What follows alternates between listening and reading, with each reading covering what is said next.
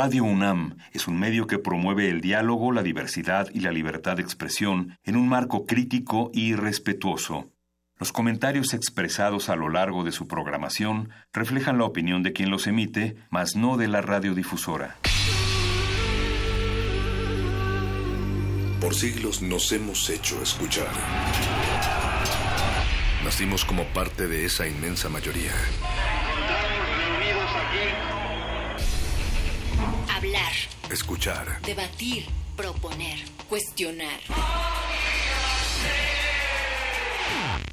Está en nuestra naturaleza. Seamos instrumentos de conciencia de nuestro pueblo. Usamos el sonido porque atraviesa obstáculos. Muros. Fronteras. Nosotros somos. La resistencia.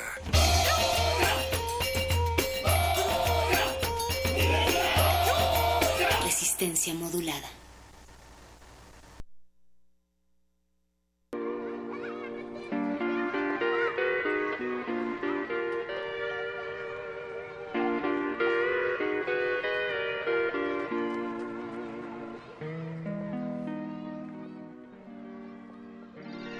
Que los temblores imperceptibles no hagan tambalear en falsa alarma el aviso de que aquí arranca resistencia modulada y nos vamos hasta las 23 horas contigo. Temblamos, pero por el café de Radio UNAM y el equipo resistente del otro lado del cristal le saluda. Más rasurado que nunca está el Betoques en la producción ejecutiva y el que siempre está haciendo símiles de Venezuela y México, Lalo Luis la voz más sonriente de la Resistance, Oscar Sánchez también en la producción, el señor Agustín Mulia en la operación y Alba Martínez en la continuidad. Yo soy Natalia Luna y te invito a que te quedes porque esta noche hay literatura con los muerdelenguas. Hablaremos sobre derechos humanos y salvaje pop en el modernísimo, pero también cerramos la noche con tecnología y ciencia en Resistor. Seguimos también en el recalentado del quinto informe. ¿Ustedes le creen al presidente?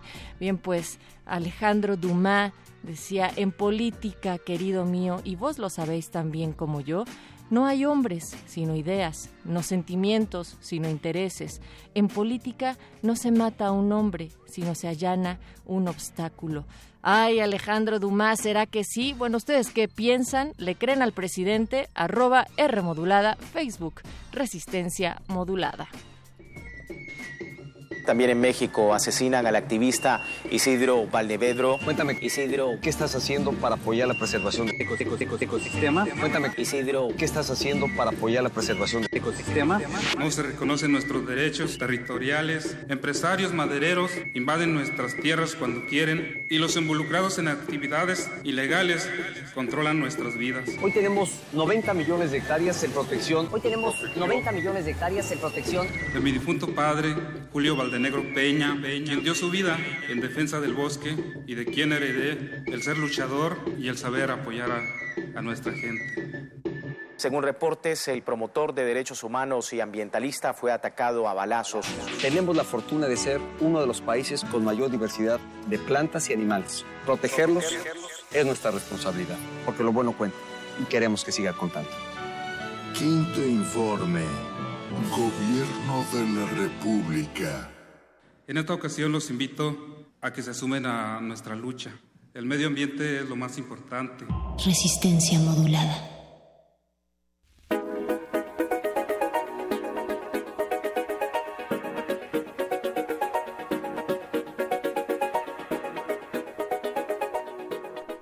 Bueno, pues de esto precisamente estaremos hablando acá en Resistencia Modulada.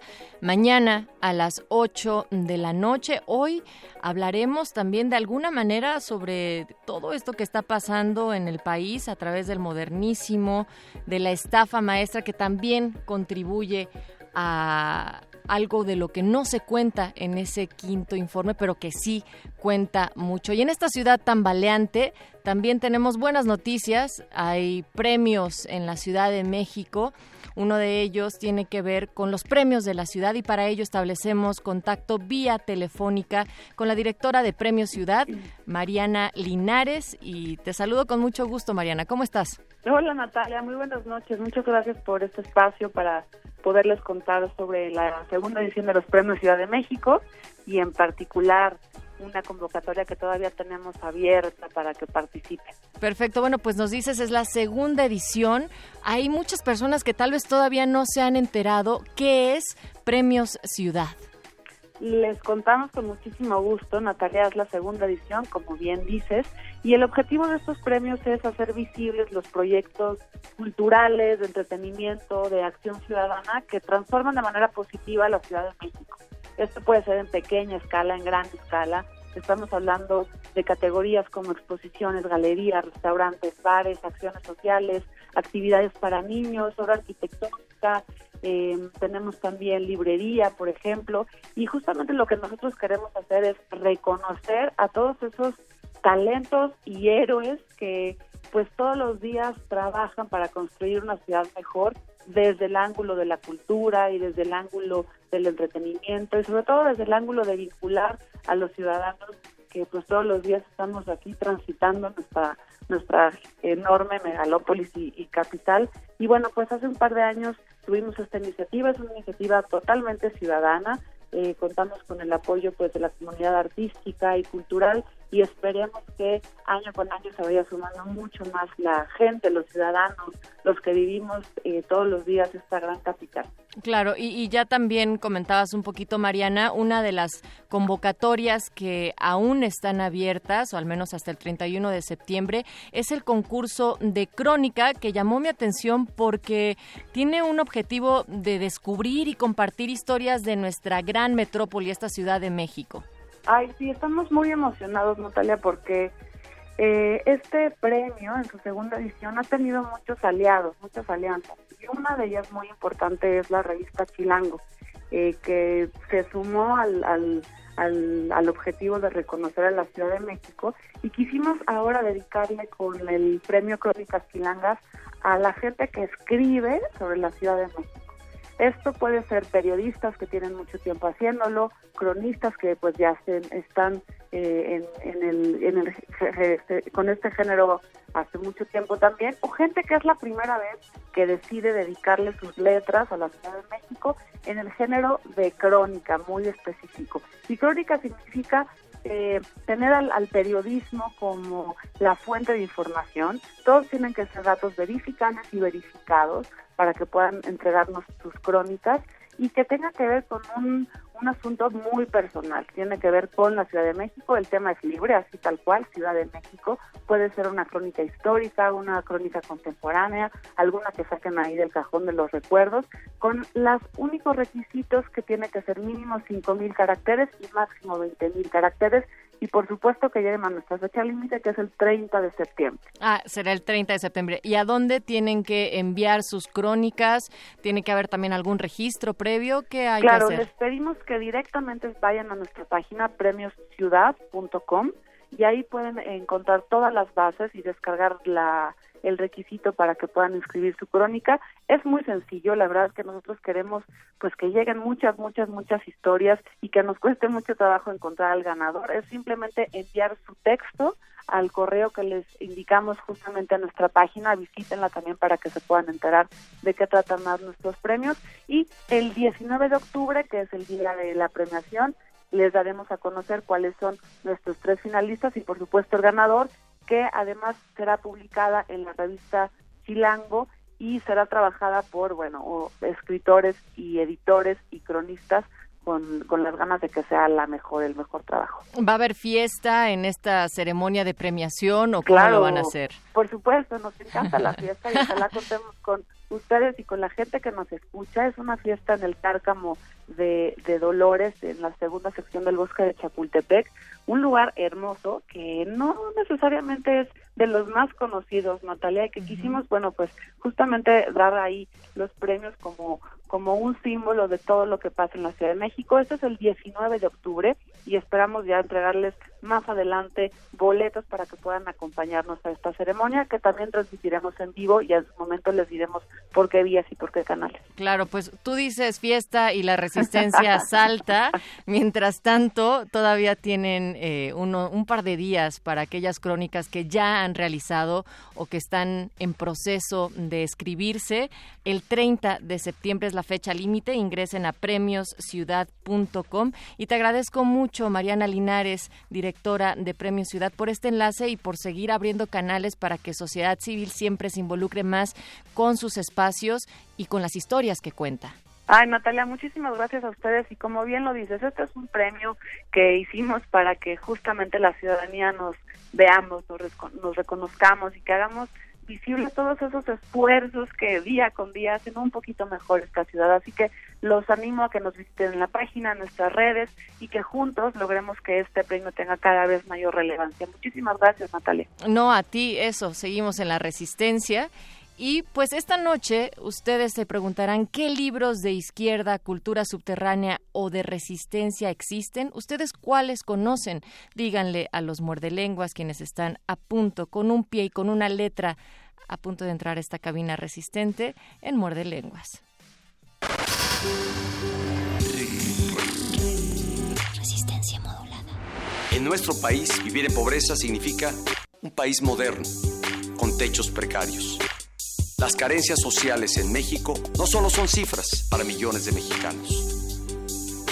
El porcentaje de personas sin educación básica, con techos precarios o sin drenaje, sin acceso a servicios de salud, sin poder ejercer derechos fundamentales, sin seguridad social, sin historias de bienestar, sin alimentación adecuada, sin esperanza, se está ampliando para hacer de México un país moderno, de carencias y marginación el número de personas sin educación básica, sin poder ejercer derechos fundamentales, se duplicó en esta administración y se redujo a una quinta parte de la población, que es la mejor manera de combatir la pobreza.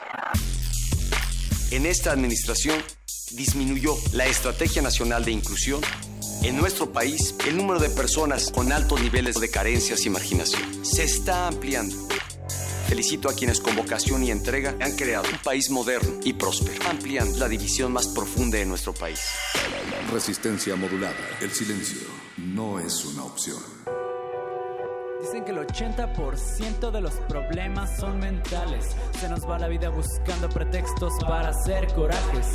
Poner tu felicidad en manos de alguien es egoísta. Yo sonrío al verte feliz y ver que estás siendo tú misma. He aprendido más del prójimo desde que dejé de ir a misa. ¿Qué pasaría si me hubiera alcanzado aquella piedra caliza?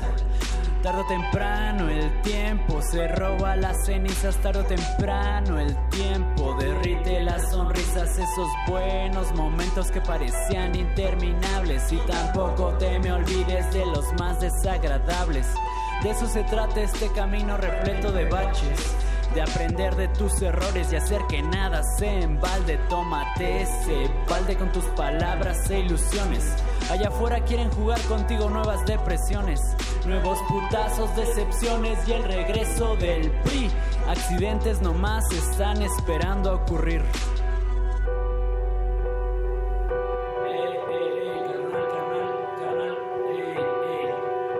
Es hora de que comiences ya por fin a quererte a ti mismo.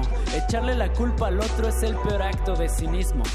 Promesas que fueron dichas con el corazón en la mano. Sonrío al recordarlas, pues alguna vez fui humano. Pero ya estuvo suave de culpar siempre al contexto. Todos dicen que el más decadente de todos siempre es su tiempo. Valora a las personas que al final todos nos vamos. Date prisa a jugar que allá afuera tú mismo te estás esperando.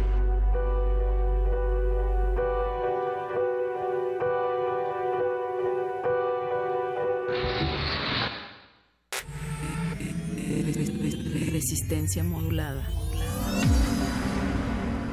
La noche modula. La noche modula. La radio resiste. resiste.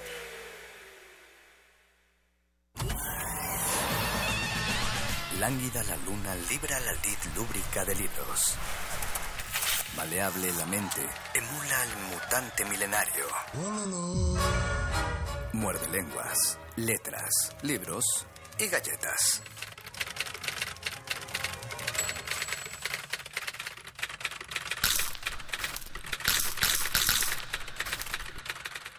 Muerde lenguas. Muerde lenguas.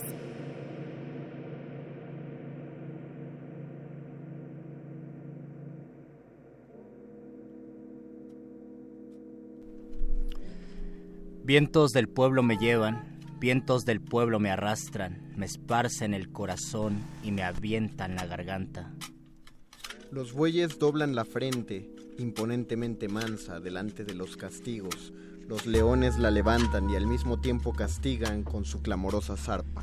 No soy de un pueblo de bueyes, que soy de un pueblo que embargan yacimientos de leones, desfiladeros de águilas y cordilleras de toros, con el orgullo en el asta. Nunca medraron los bueyes en los páramos de España. ¿Quién habló de echar un yugo sobre el cuello de esta raza? ¿Quién ha puesto al huracán jamás ni yugos ni trabas, ni quién al rayo detuvo prisionero en una jaula? Asturianos de braveza, vascos de piedra blindada, valencianos de alegría y castellanos del alma, labrados como la tierra y airosos como las alas.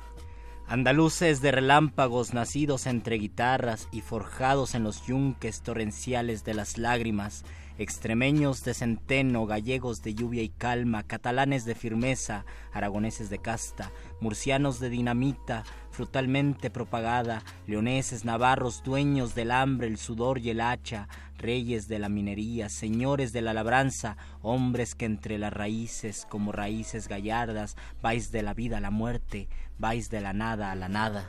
Yugos os quieren poner gentes de la hierba mala, yugos que habréis de dejar rotos sobre sus espaldas. Crepúsculo de los bueyes, está despuntando el alba, los bueyes mueren vestidos de humildad y olor de cuadra, las águilas, los leones y los toros de arrogancia, y detrás de ellos el cielo ni se enturbia ni se acaba. La agonía de los bueyes tiene pequeña la cara, la del animal varón toda la creación agranda. Si me muero, que me muera con la cabeza muy alta muerto y veinte veces muerto, la boca contra la grama, tendré apretados los dientes y decidida la barba. Cantando espero a la muerte, que hay ruiseñores que cantan encima de los fusiles y en medio de las batallas.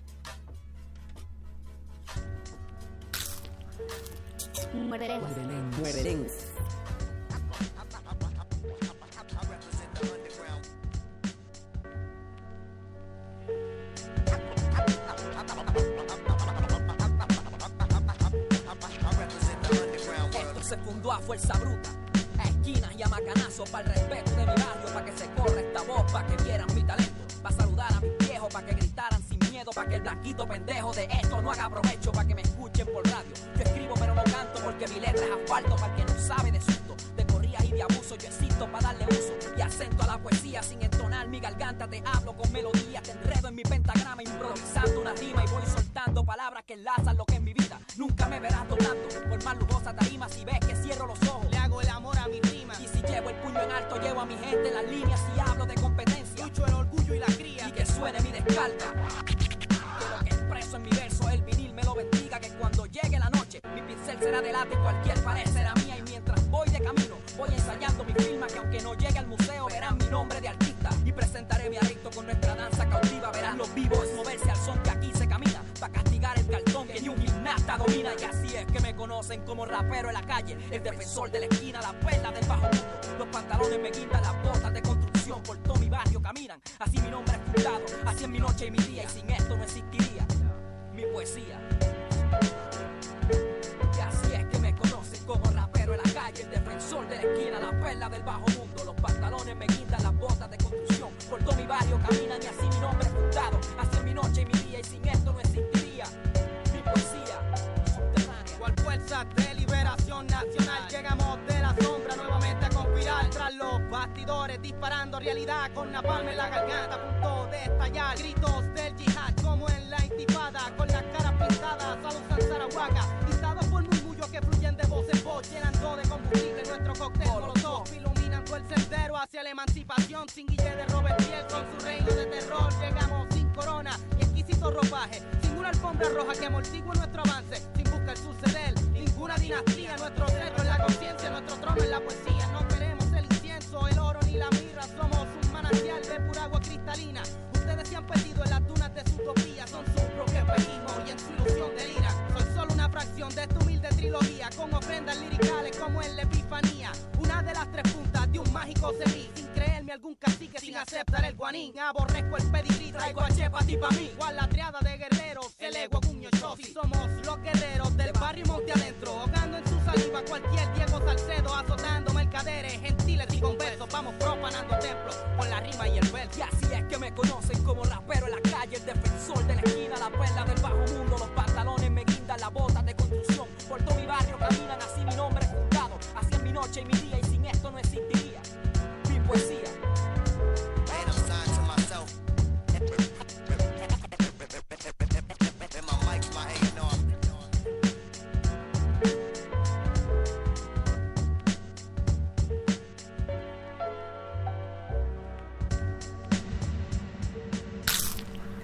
Muerde lenguas. Muerde lenguas. Muerde lenguas.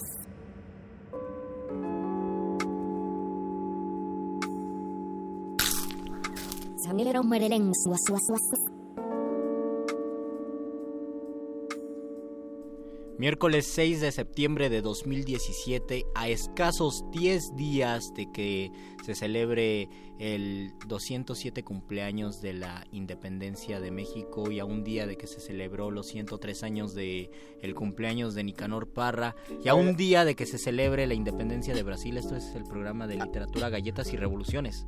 Así, así es, Luisito. Luis.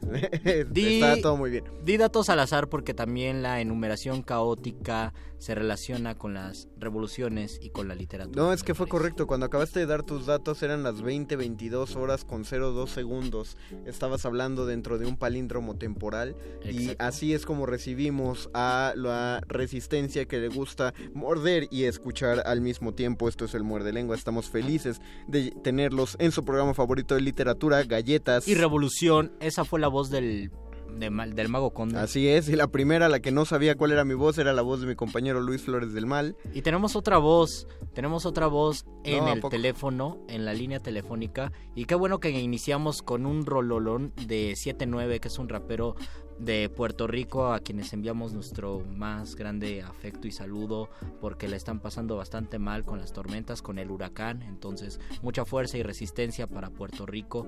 Y es un rap, y justo de eso nos va a hablar Rojo Córdoba, del rap. Ah, yo creí que del huracán. Rojo Córdoba, No, no, ¿estás no, no. ahí para hablarnos ¿Estás del huracán? Puerto Rico, el Rojo? huracán, el huracán de letras que se está formando, bueno, el huracán de amor que yo siento por ustedes y que pues el huracán de Es agradecimiento. correspondido completamente a Cuando Rojo. siento, Obviamente. cuando siento que nadie me quiere, me meto al Facebook de Rojo Córdoba y recuerdo que ahí siempre hay amor para Sí. recibir. y chocolate. Y chocolate. Dios, Chocolate. todavía lo recuerdas entonces. Mm, obvio. Es, es- ¿Sabes? Es, es lo bonito de tener un corazón poliamoroso. Que uno piensa que pues se va como en, diferentes eh, direcciones, pero cada dirección es especial. Y ese chocolate que nos comimos esa vez en la Julián Carrillo es va a quedar para, para mi memoria por siempre. Tenemos, tenemos un pequeño condominio en tu corazón entonces. Sí, sí, sí. Bueno, un condominio, pero un, un, un cuarto amueblado. Un cuartito de azotea Porque pues, amueblado. somos millennials, somos roomies del corazón de rojo. Somos roomies. Sí, pues este, pues nada, yo muy feliz de volverlos a saludar. Muchísimo tiempo que no hablábamos. ¿Por Sí. qué pasó eso? No ¿Por sé, qué? pero ahora rojo tienes una actividad bien interesante a la que mucha gente se va a querer alistar. A mí me dio un poco de tristeza porque dice que es cupo limitado, pero bueno. Po- ¿de Uno qué? puede Sí. escupir cuantas veces quiera. Ah, bueno, escupo, escupo ilimitadamente. Solo, en- solo entre ustedes. Sí, escupe ilimitadamente. Es que, ¿saben? Eh, uno debe de, eh, de no tener mesura cuando se trata de las palabras. Lo que pasa es que el día de mañana vamos a comenzar este experimento que llevo desde hace varios años con el maestro Bante, que es generar un taller en conjunto. Este Se llama eh, el taller de rap y slam de poesía. Ahora le pusimos la sabrosura del rap, la sonoridad del slam. eh, porque justo eh, juntamos nuestras dos eh, experiencias, nuestras dos carreras que son muy distintas. Uno como rapero y tú como poeta Eh, del como slam. poeta hacker, así, guacamólico. Y este y justo eso, o sea, cómo nos eh, nos sentamos a ver qué herramientas le podemos dar a los chavos a la hora de eh, bueno, a quien quiera, eh, quien quiera, quien quiera. Por, eh, en la generación pasada tuvimos un rango de edades súper amplio. Eh, quien guste utilizar o venir a jugar con nosotros y con el ritmo en el HH Museo Universitario del Chopo, eh, los jueves de septiembre y octubre vamos a estar ahí este, muy felices de, de recibirlos. Todos los jueves de septiembre y octubre es un taller de poesía en voz alta, de spoken word y de rap. Esto quiere decir que en las dos, en cada sesión estarás tú y... Ivante. Ivante, O sea, sí. estamos los dos al mismo tiempo eh, haciendo ping pong de ejercicios. Empezamos con algo de escritura en papel, después lo volvemos al rap, después regresa al slam y así. O sea, es un ping pong para ir generando piezas ah, que se van a ir presentando en vivo, ya sea en los slams, en los micrófonos abiertos o en... Es decir, hay mucha transversalidad con la, la, con la teoría y la práctica. Entonces eh, es un taller totalmente práctico, no solo a la hora como de presentarlo eh, en, en vivo con los compañeros, sino ante un público, ¿no? Entonces este, es muy vivencial, es muy padre eh, y la verdad eh, nos divertimos muchísimo generando este tipo como de, uh, no sé, como de herramientas, como de horizontalidades que también tienen que ver con una política, de ver Claro. Las letras, ¿no? O sea que... no- Y romper la idea de no, nosotros somos poetas y no Ajá. nunca nos vamos a meter en el terreno del rap Claro. y viceversa. No, bueno, el, el, el, eh, el clásico debate del mester de clerecía contra el mester de juglaría, que en mi caso es un beso entre los dos. Oh, muy bien. Y a veces literal. Sí, sí, sí, ya saben con quién están hablando. Por Entonces, este, sí, se trata como de justo eso. Y también hablamos un poquito de todas las posibilidades que tiene la presencia, el cuerpo. eh, pues el hecho de presentar un poema ya no solo entendido como una entidad que vive solita en la página, ¿no? O sea, buscarle otros cauces y sobre todo buscarle como esa emotividad en el sentido de ya nosotrizarlo, o sea, ya generar como una dinámica comunal, ¿no? Entonces es como es, eh, es una dinámica bien sabrosa, ¿no? Bueno. Y entonces por eso ustedes pueden eh, inscribirse de una vez el día de mañana o inclusive también la próxima, el otro jueves, vamos a estar nada más los, los jueves de septiembre y de octubre y no sabemos hasta cuándo vamos a volver a, a dar este taller conjunto. Así ¿no? que O sea, aprovechen la oferta, sí. la promoción, la novedad. la novedad, porque yo creo que quizá, pero hasta el próximo año, eh, como por mayo, o quién sabe, porque en realidad, este, tanto Vante como su servidor, pues tenemos carreras, ah, pues muy distintas y con tiempos muy diversos. Y es Entonces, poco probable que coincidan dentro de poco. Ajá, o sea, es sí, exacto. O sea, nada más como buscamos este tipo como de oportunidades para generar todas las cosas y lecciones que hemos aprendido cada quien por su lado, eh, nos reunimos a, compartirlas en estos espacios, ¿no? Entonces es este, pues la verdad es una experiencia bien buena y más. eh, yo la verdad me siento muy honrado de estar este compartiendo con el maestro Vante, pues que es alguien pues fundamental en, eh, nuestras letras raperas mexicanas eh, porque es una porque nos está hablando como de ah, un tipo de rap que ahorita está eh, pues en jaque con todo lo que tiene que ser como las eh, las batallas y la Ajá. misoginia y el machismo y más con, como con esta ola de ultraderecha tan fuerte que está pegando en nuestro hemisferio entonces es definitivamente es como una especie de barquito de guerra en medio de la barbarie y literal un barquito porque nos estamos hundiendo. Es una manera de recibir al huracán Irma con poesía y recuerden, pobres de los condenados, que todavía consideran que la literatura se mantiene dentro de una página. Y por Pues, favor salgan, sí. tienen que compartirla y tienen que hacer un nosotros de cada página. Sí, totalmente, porque pues se van a mojar los libros, ¿no? Entonces, Mejor mojémonos todos juntos. Sí, eso. o- o Compartiendo. Generemos como otro tipo de, de registros, ¿no? Este, corporalicemos esos libros como a la Fahrenheit 451. Por supuesto, ¿no? que salgan del silencio de las bibliotecas rojo. Entonces, todos los jueves de septiembre y de octubre en el Museo del Chopo De tienen que darse la vuelta porque es por atrás la entrada, me parece. Ajá, en la, sí, sí, sí, en la parte de talleres ustedes Sí. se pueden inscribir en la parte de servicios educativos ahí en Doctor Atl, que es eh, a la altura del Museo del Chopo tal cual. Cerca del Metrobús Revolución. o Metro Revolución, Metro Revolución. también, este, y nada más tienen que llevar una, este, una fotografía infantil, o sea, tamaño infantil, no vayan a llevar, este, no se vayan Sí, a su poner foto de niño. Sí, exacto. Yo, yo siempre llevo mis fotos de niño cuando todas Foto piden. infantil, Por eso no la que tengo pongo en el Face por el eso 30 de no tengo servicio militar rojo, no me la aceptaron. No, pues yo tampoco. Digo, si nos dedicamos a esto, es un motivo de orgullo. que Es no otra manera de este, combatir y combatir de veras. Exactamente. Es otra manera de decirles qué te pasa. O Oye, sea, Rojo, y de cualquier modo pueden contactarte en tus redes, redes sociales o las redes sociales del Chopo, ¿verdad? Sí, este, y ahí ya les podemos decir el asunto de costos y todo esto, este, pero de todas maneras está muy accesible y si ustedes tienen credencial de estudiante o de maestro, pues pueden eh, acceder a un, eh, un, Un suculento descuento descuento. claro Ajá. Entonces, ustedes si me sigan en arroba rojo córdoba, con B de vamos a al taller de rap y slam, eh, tanto en Twitter como en Facebook, pues ahí pueden ver todos los detalles o también en las redes del Chopo, eh, eh, en las páginas del Museo del Chopo también. Pero en cualquier realidad- duda que tengan, que también te pregunten a ti, Sí, ¿no? Directo, sí. arroba rojo córdoba. No, Ustedes vayan a su casa. Vamos a dar la dirección de la casa de rojo para que vayan y le toquen y le pregunten. Oye, ¿qué onda con tu taller? ¿Qué onda con tu taller? qué En, estás- en, en, en mi, en mi casa del Twitter, arroba rojo córdoba. Arroba En esa Rojo casa. Córdoba. Pues ahí está la invitación. Hay gente, hay cupo todavía, todavía podemos Sí, ir, ¿verdad? sí, sí, sí, sí, sí, ustedes cáiganle, o sea, la verdad, eh, porque, o sea, neto, este, tanto Bante como yo tenemos muchas cosas que hacer Tienen muchas ganas de dar el taller. y muchas ganas de dar el taller y, o sea, y neto no vamos a hacer este taller otra vez en el corto plazo. De verdad, aprovechen a Rojo, aprovechen a Avante, es Sí. muy importante. Sí, sí, sí, no, pues nada, pues eso y este y pues sigamos en, en contacto, queridos amigos. Pues ya tienen la información y tienen la manera de seguir a Rojo Córdoba. Por si alguien por ahí comete la herejía de no conocer al señor Rojo Córdoba, ya tiene la manera de conocerlo y conocerlo no solo su trabajo, sino en persona. Y lo mismo Sí. con Bante.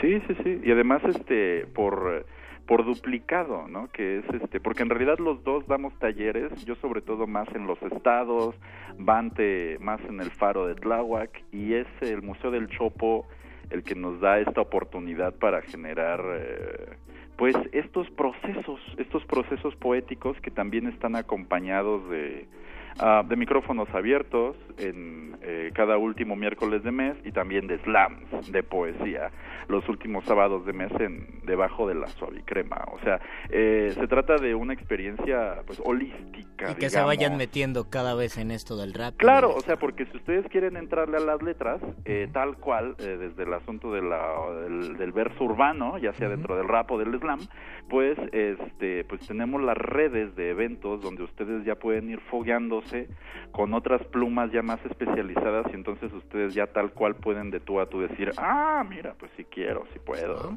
si la armo. Entonces, eh, entonces es como una, es una experiencia tal cual de, pues inclusive de profesionalización, porque ya hay maneras. La escena islamera nada más está creciendo de una manera eh, hermosa e Y impresionante que, y que siga creciendo Rojo. y que siga creciendo. Pues ahí está la información, ahí Sí. está la invitación. Rojo, muchísimas gracias por tomar esta llamada. Muchas pues, gracias Vamos a seguir en contacto, te mandamos muchos abrazos y besos chocolatosos. Les mando este chocolates, eh, los chocolates belga de mis labios. Sí, ya Claro hay que, ir para echarnos otro chocolatito por ahí. Obvio. Ahí me aviso. Bueno, un abrazo Rojo. Cuídate, Rojo. Nos vemos. También mandamos, también mandamos saludos a Martín Ortega que nos está escuchando desde Chicago, a Badia Martínez que se volvió el canal alternativo de nuestra transmisión. El en martes me Facebook. encontré a alguien que me saludó Alguien en que se llama filosofía. Jesús David. Jesús David, claro que me acuerdo, me, me reconoció y me dijo, oye, yo soy, yo quiero una pluma de Radio UNAM, entonces voy a buscar una pluma, si existe una pluma, pues esa pluma es para ti, si no también... Se acabaron, en- Mike. Se acabaron, chin. Creo que puedo darte mi pluma incluso. Y de todos modos, pues quédate porque podemos dar playeras, libros y muchas Podemos sorpresas. pegarle un, un masking eh, y escribirle Radio UNAM y lo firmas y, y, pues finalmente Sí, pero qué gusto que alguien, que alguien te salude y te diga, yo escucho el programa. La pregunta de la noche... ¿Cuál es, Luis? La pregunta de la noche es cómo se hace la revolución o la revo- la poesía sirve para revolucionar y en qué sentido. ¿Puede uno cambiar el mundo con la pluma, con el papel o simplemente lo hace para tal vez salirse del mundo y olvidarse de los problemas o es para enfrentar los problemas? ¿Sabes qué, qué otro estaría bueno? Si ustedes tuvieran que iniciar la revolución mañana y tuvieran que utilizar un texto como manifiesto de esa revolución, ¿qué texto escogerían? Y tercera pregunta, si ustedes tuvieran que re- resucitar a un revolucionario, ¿a cuál resucitarían? Cuarta pregunta. Este traje me hace ver gordo. Todo esto y más ustedes lo pueden contestar en Facebook Resistencia O Modulada. en Twitter, arroba R modulada. Les diríamos el WhatsApp, pero este teléfono se apagó porque maldito capitalismo. Pero tenemos un tenemos una transmisión en vivo en el Así es. Facebook. Corran a su Facebook y buscan Resistencia Modulada y vean nuestra transmisión en vivo. Mientras tanto, vamos a música. ¿o? Vamos a escuchar una rola de de Pablo Neruda, él escribió la letra y le pusieron música a unos chilenos que se llama Inti Gimani, se llama Ya parte el galgo terrible. Venga. Muerde lenguas. Muerde lenguas. Muerde lenguas. Muerde lenguas. Muerde lenguas.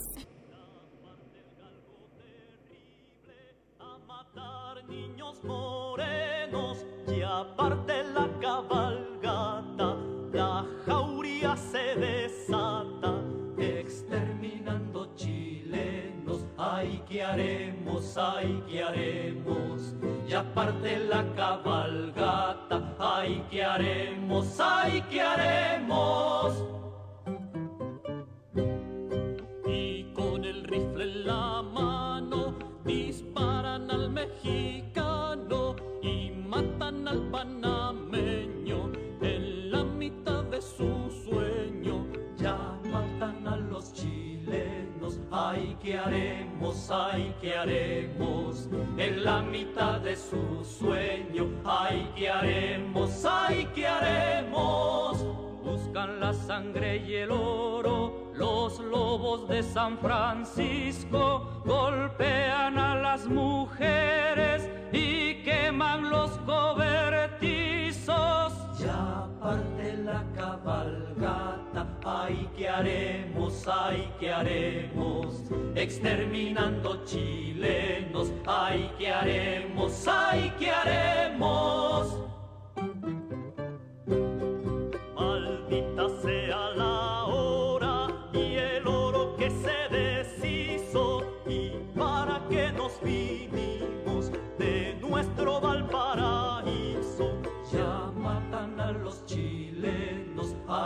Haremos? Ay, ¿qué haremos? En la mitad de su sueño. Ay, ¿qué haremos? Ay, ¿qué haremos? Buscan la sangre y el oro. Los lobos de San Francisco golpean a las mujeres y queman los cobertizos. Ya parte la cabalgata, ay, ¿qué haremos? Ay, ¿qué haremos? Exterminando chilenos, ay, ¿qué haremos? Ay, ¿qué haremos?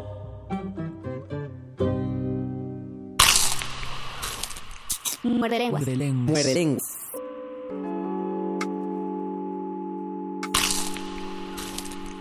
Muerde, muerde, muerde lenguas. Muerde lenguas.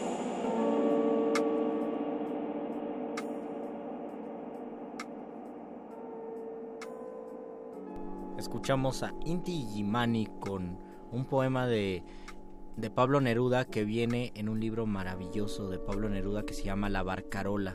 Es un libro donde habla de acontecimientos importantes y uno de ellos es sobre Joaquín Murrieta, que los chilenos y los mexicanos lo disputan y dicen, no, Joaquín Murrieta era de aquí, los chilenos dicen, no, era de allá, es un bandido chileno o mexicano, no se sabe, que llegó en la fiebre del oro a California a finales del 19, no encontró oro, pero sí encontró la muerte de su enamorada y después él en venganza quiso cometer muchas acciones duras en contra de las personas que mataron a, a, su mujer y pues encontró la muerte, le cortaron la cabeza y 100 años después Pablo Neruda le escribió un poema genial sobre este individuo y parte de ese poema es lo que escuchamos. En Latinoamérica las revoluciones musicales siempre suenan Sí. con guitarrita y Charango y, charango. y flautas quenas, flautas andinas.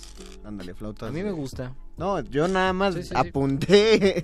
No, no des por hecho que lo estoy Ah, desaprobando, muy bien. Luisito. Muy bien. Solo digo que hay un canto general y continuo en las revoluciones. Hay un canto general y existen muchos libros. Yo no sé qué pasó después del 70 y ahora no sé qué está pasando. No sé en qué momento surgió la palabra Chairo como la conocemos. Pero es tan fácil descalificar cualquier movimiento, cualquier conciencia, porque supuestamente Chairo es alguien que opina en contra de un sistema, pero que no tiene argumentos. Pero en cualquier momento puedes decir, tú no tienes argumentos y por lo tanto eres Chairo. Pablo Neruda es Chairo porque escribió el canto general. Y Miguel Hernández es Chairo, aunque hayan combatido, aunque hayan hecho lo que sea, se le puede categorizar a cualquier individuo así. Creo que es una de las palabras más peligrosas. Y es una de las palabras simplemente que demuestran la incapacidad que tenemos para relacionarnos con el otro. Eh, no. O No. sea, sí, Sí. pero eh, eh, no es a cualquier persona que se queje sin fundamentos. Se le aplica a cualquier... Bueno, no... Es que... Es que ¿cómo Yo no sé si se le aplica a ciertas personas porque yo he visto eh, conversaciones o publicaciones en redes sociales. Un- es una palabra de redes sociales también, es importante. Cualquier publicación en redes sociales, aunque esté fundamentada, aunque sea una noticia y tú opines que está mal, te pueden tildar de chairo simplemente. O por ejemplo decir estoy en contra del gobierno, te pueden decir chairo. Bueno, depende también cómo lo dices. Tal vez, o depende también quién te lo dice, ¿no? Por ejemplo, Por ejemplo, si tú estás en redes sociales y alguien simplemente te lanza esa pedrada, a lo mejor esa persona no está estudiando y no está analizando completamente lo que tú piensas, pero ya te dijo Chairo. Porque es una palabra simplemente que sirve en algún contexto, pues para denostar el, eh, la posición de otro. Bueno, si dijéramos eso, eh, me parece, Luisito, que entonces estaríamos eliminando del lenguaje cualquier insulto. Exacto. Ah, exacto. Más bien tendría que tendríamos que tomar la Es palabra decir, como es, un insulto. Porque la, la pregunta sería, no, claro que es un insulto, Ah, es un y insulto, eso, y eso sí, le sí. queda claro a todo mundo. No sé si le quede claro. Sí. No es, por ejemplo, No, le, como la no, no palabra... llegas con alguien y le dices, eres bien chairo, Ah, ya. que qué buena onda Pero, que pero seas no bien crees, chairo. pero no crees que este insulto es una palabra, es un insulto disfrazado de palabra descriptiva más que de insulto. Todos los insultos son palabras descriptivas Pero no también. es, pero no es explícitamente insulto. ¿Cómo? ¿Sí me explico? Otras palabras como decir voy a ponerme ligerito, como decir tonto, idiota, son palabras que explícitamente son insultos. Chairo es una palabra Ah, pero- pero que no aparece en el bagaje de insultos, aunque todos sabemos que es Pero un insulto. tonto e idiota no es un insulto, empieza como un adjetivo y se convierte en insulto. Idiota e Wow, wow, imbécil... wow, los insultos son adjetivos. Eh, Por eso, pero idiota e imbécil no son insultos per se, son categorías eh, médicas para con, con las que se marcaba el Se grado marcaba. el grado de retraso mental No de una persona no eran insultos Eh, tú todavía puedes leer libros de Juan Marce donde hablan de una mujer que tuvo un hijo idiota y al decir eso se eh, quiere decir que el hijo nació con Y era, una parálisis cerebral y era diferente el idiota, el tonto o el imbécil, ¿no? Exactamente, son, son distintos grados. El idiota es el que tuvo parálisis cerebral, el, el imbécil era el que tiene un retraso, pero no es un retraso médico, no causado por parálisis cerebral, simplemente es alguien no muy inteligente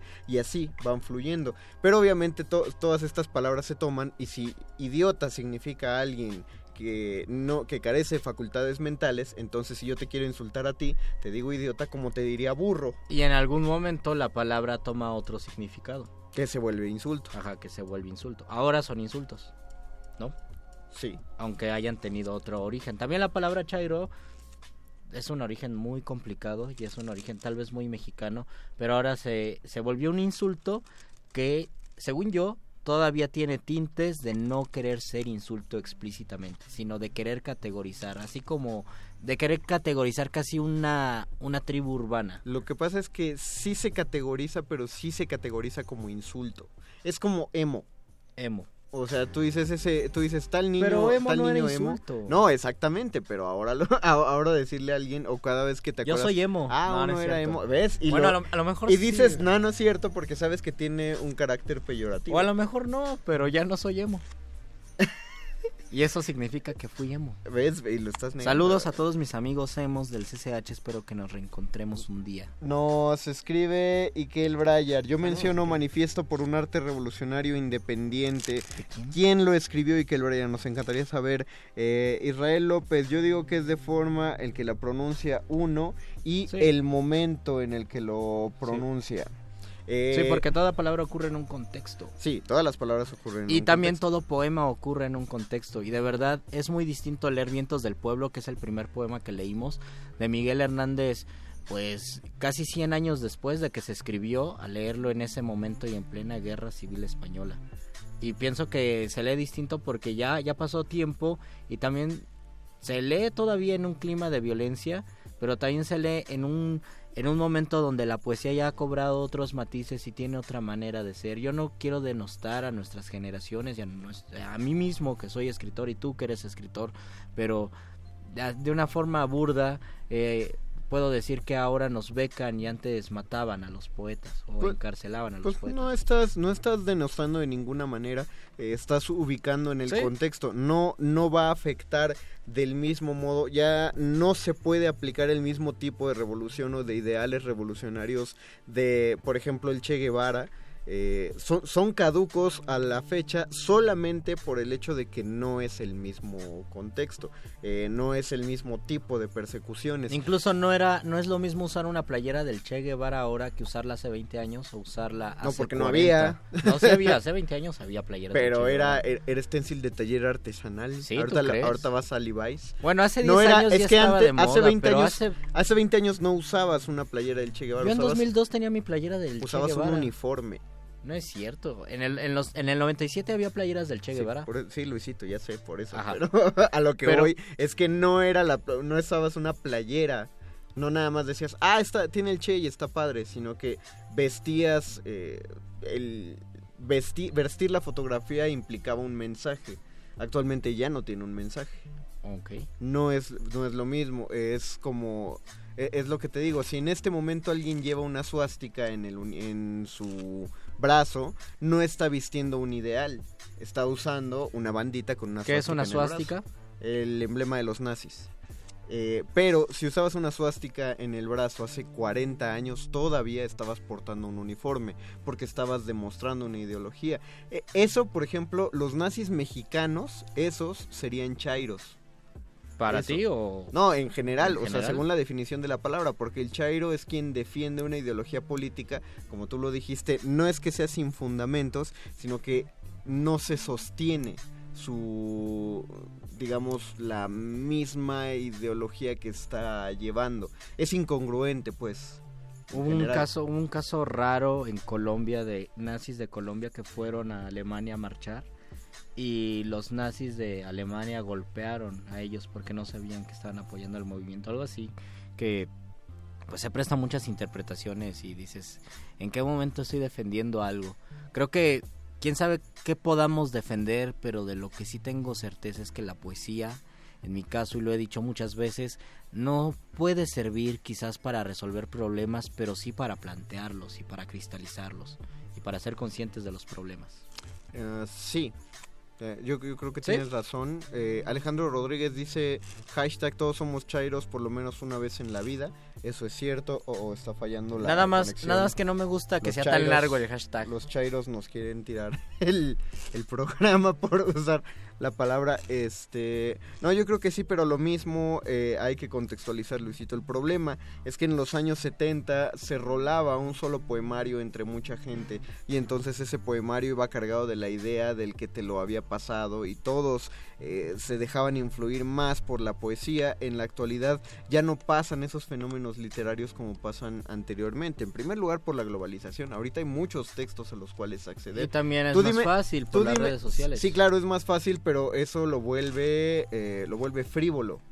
¿Ves? En el momento, si tú le preguntas a cualquiera que estudiaba en filosofía y letras durante los años 70, 80, eh, obtener un solo libro para todos era un logro solamente por la dificultad de tenerlo. Por eso entre unos se rolaban de varios y todos compartían. Y la cuenta misma la lectura. leyenda que cuando ibas a una de esas librerías amarillas y te robabas un libro y te cachaban, hablabas con el dueño de la librería y te daba chance de llevártelo. Esa es una leyenda. seguramente es cierto. Y ahora te toman una foto. Yo he conocido gente que he visto en las fotos donde te tienes que exhibir con el libro que robaste. Cosa que está y a muy veces bien te robas también. un libro de Paulo Coelho y es doblemente la vergüenza porque te callan, ajá, te te callas tú mismo por haber leído eso, ¿no? Pero yo apoyo el escarnio, o sea, no porque estés robando un libro eres menos ladrón. Ah, es bueno. más digno robar un pan. Sea, si realmente lo que quieres robar es por necesidad, roba comida. Pero tú robarías O un, cigarritos. Tú robarías un libro para un niño que tiene hambre, Conde. No. ¿Qué, y ahora clase tú de robarías muchos libros. sería Sí, para ese niño? lo, lo, lo saqué de contexto y me quedó mal. Ahora, ¿yo robaría muchos libros para qué? Ah, tú robarías muchos libros para muchos estudiantes de filosofía y letras No. que tienen hambre de conocimiento. No, les presto los míos. O los dejo leerlos en mi casa, pero no, te- no hay razón Yo para les los dejo leer en mi casa. Pues sí. Pero no, no se los presto. Porque eh, recuerdo que eh, cuando Luisa Josefina Hernández, dramaturga, dramaturga mexicana, fue contratada por el nuevo gobierno cubano para ir a dar clases de teatro a Cuba, justo cuando se había instaurado como, como el nuevo país consolidado que era, ella regresó a México diciendo que lo último que necesitaban los cubanos en ese momento era aprender literatura o aprender teatro. ¿Por qué? En, eh, pues eh, acaba- estaba recién terminada la revolución cubana, Luis. Necesitaban más comida, necesitaban más agua, necesitaban más servicios básicos. Todavía no era la, la Cuba que por la cual eh, todo mundo eh, ya a- alabó a Fidel Castro en el final de su vida. Eh, era, era una Cuba todavía agonizante después de la, de, de la revolución. Entonces existía el problema de que se estaban dando prioridades distintas. Se estaba intentando dar, regalarle libros a los niños hambrientos. Después de 20 minutos. Eso, eso sí, es Chairo, para que veas. Eso es O Chairo. sea, poner, eh, querer levantar la, digamos, tu beneplácito intelectual por encima de tu necesidad básica. Hay otra, hay otra cosa, ya que mencionaste lo de Chairo, ya que yo lo quería sacar, tengo que decirlo. Es una palabra que nació como un fenómeno de alteridad, de lo que hablan los antropólogos. Yo no me sé identificar contigo, por lo tanto, yo tomo una palabra para decírtela y para describirte, porque yo, independientemente de todo lo que exista al fondo o atrás de esa palabra, es una palabra que existe como, como símbolo de alteridad, de no poderse identificar con el otro, sea lo que sea el otro, sea bueno, sea malo o lo que sea este tipo de palabras siempre han causado mucho ruido y causan mucho ruido porque no son palabras que esas personas a las que se le adjudica el término la hayan querido.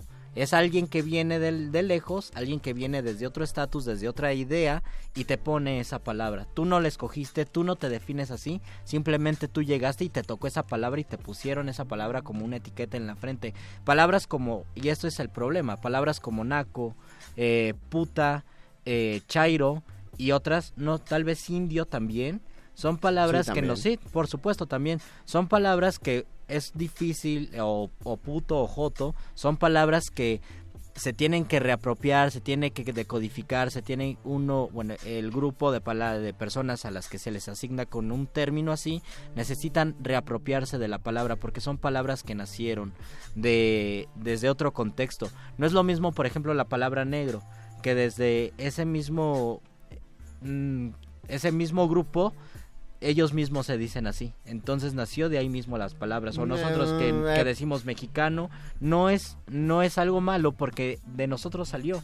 Esas palabras vienen desde afuera y te las imponen y ese es el problema. Ah, pero ves, ahí, hay- ahí eh, eh, estás entrando en un terreno Ajá. escabroso, Luisillo. ¿Cuál es porque el no, pod- no podría ser que la palabra sería menos ofensiva porque ellos la usan. Porque, por ejemplo, eh, o sea, tú dices, negro no entra en ese contexto porque ellos mismos se dicen. de Ajá, ese la- modo. no la descontextualizan y otra vez entra en una cosa. Pero lo ofensiva. mismo ocurre con la palabra joto. Porque no, pero la palabra joto es como la palabra chairo.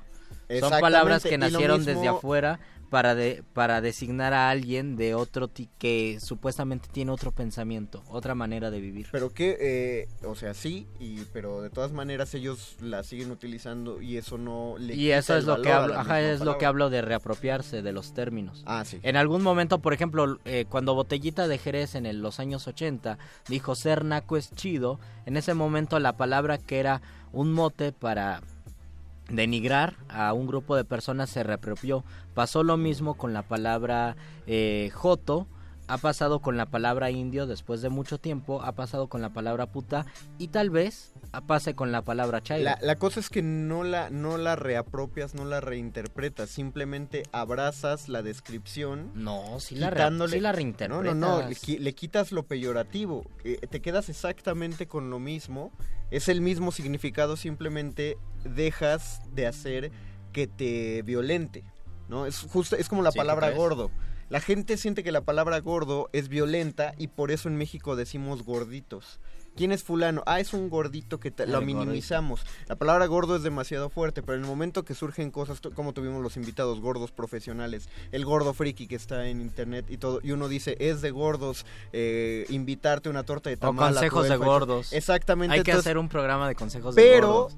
No se está quitando para nada el significado de la palabra, es lo mismo, es una persona que come mucho y tiene sobrepeso. Y eso significaba antes cuando se usaba gordo Tengo como que, insulto. tengo que revisar mis apuntes de No, es lexicología que y semántica. Lo que pasa, Luis, Ajá. es que ve también, por ejemplo, tú dijiste la palabra puta también. sí. Ustedes busquen en Twitter y en Facebook hay un montón de páginas que utilizan esa palabra, eh, donde supuestamente una mujer es la que maneja estas cuentas y defiende lo que eh, se ha convertido en un verbo, por ejemplo, putería.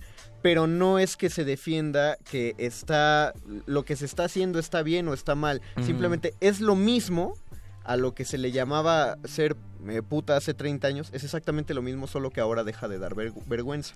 Lo mismo que cuando alguien, eh, cuando nos escribe Alejandro, eh, todos somos chairos, no está, re- no está reinterpretando la palabra, no está reapropiando porque ya es suya, simplemente hace un efecto backfire, un contraataque. Chairo ya no es ofensivo.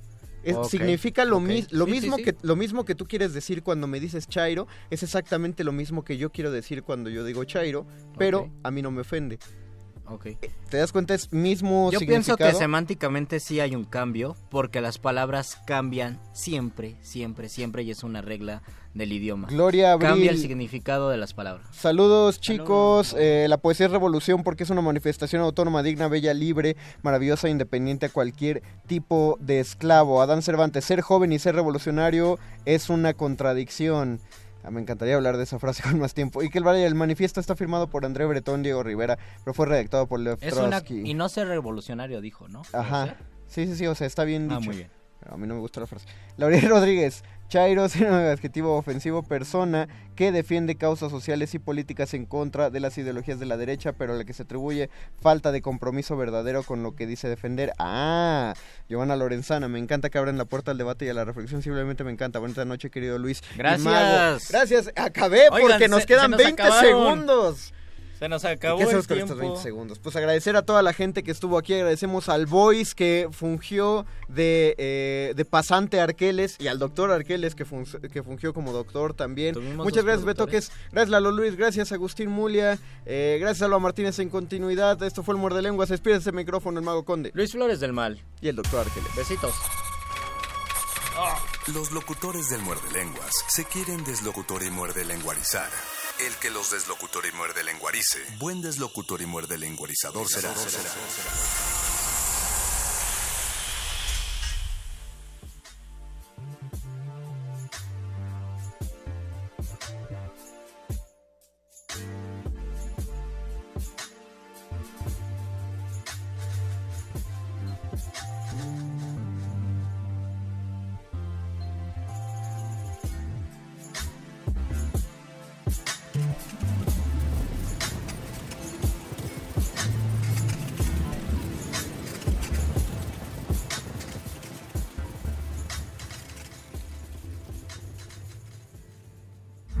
Resistencia modulada. 2017, 100 años del nacimiento de Jack Kirby. Reconocido como el dibujante de cómics más influyente hasta nuestros días, Jack Kirby dejó en su legado, más allá de un ejército de superhéroes, una técnica estilística que sería llamada Kirby Dots o puntos de Kirby, por ser el recurso más usado en los trabajos del artista los dibujos de Jack Kirby, todos los personajes parecen como tallados en piedra. Y entonces tiene esta cosa como grandiosa, como yo, yo me imagino que los podrías comparar un poco con las esculturas comunistas estas, ¿no? muy angulosas, por un lado, por el otro. Hay ciertas conexiones entre la gráfica de Kirby y los cuadros de estos dibujos de, de Siqueiros que eran también como grandiosos, perspectivas muy forzadas. Bernardo Fernández Bev, dibujante de cómics y novelista. Jack Kirby 96.1 de FM. Radio UNAM. Experiencia sonora. El presidente Enrique Peña Nieto visitó una empresa de la industria aeroespacial en Querétaro. Ahí conoció a ingenieros especialistas mexicanos. Vladimiro, tú diriges una de las compañías más importantes del mundo. ¿Cómo le está yendo? México se ha convertido en una historia de éxito en la industria aeroespacial. Cada dos segundos despega en el mundo un avión comercial con turbinas desarrolladas por ingenieros mexicanos. Que compañías tan importantes como esta inviertan en México es porque han encontrado un país atractivo para la inversión.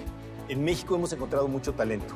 Por eso estamos impulsando la ciencia y la tecnología, invirtiendo más en educación, en investigación e infraestructura científica. Hoy las empresas mexicanas y extranjeras encuentran en México un lugar seguro para invertir y crecer. Se trata de inversiones que generan empleos pero lo más importante, oportunidades de trabajo para los jóvenes. De hecho, estamos por alcanzar por primera vez en la historia 3 millones de empleos generados en un solo sexenio, porque lo bueno cuenta y queremos que siga contando. Quinto informe, Gobierno de la República. Resistencia modulada. El, presidente Enrique Peña, presidente Enrique Peña Nieto, la escuela Chicotenca. A ver, José Ángel, ya nos demostraste que es muy bueno para las matemáticas. ¿Sí te gustan?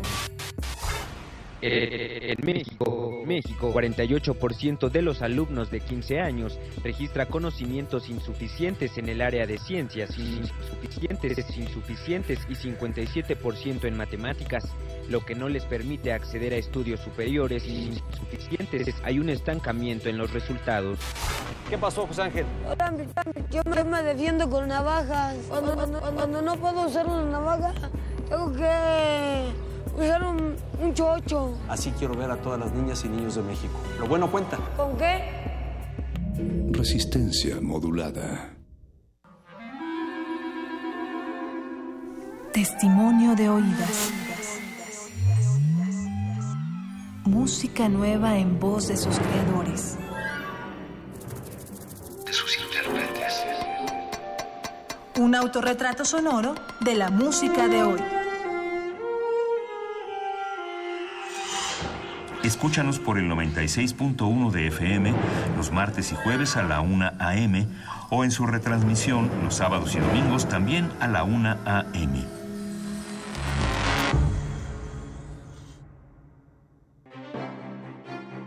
Está abierta en el Museo Tamayo Arte Contemporáneo la exposición de la 17 Bienal de Pintura Rufino Tamayo, que presenta 53 obras de 51 artistas en una amplia variedad de técnicas y materiales, como óleo, acrílico, pintura en aerosol, temple, fresco y pastel. La Bienal es un espacio de encuentro, creación y reflexión en torno a la pintura. La muestra se puede visitar en el Museo Tamayo Arte Contemporáneo en Chapultepec, Ciudad de México.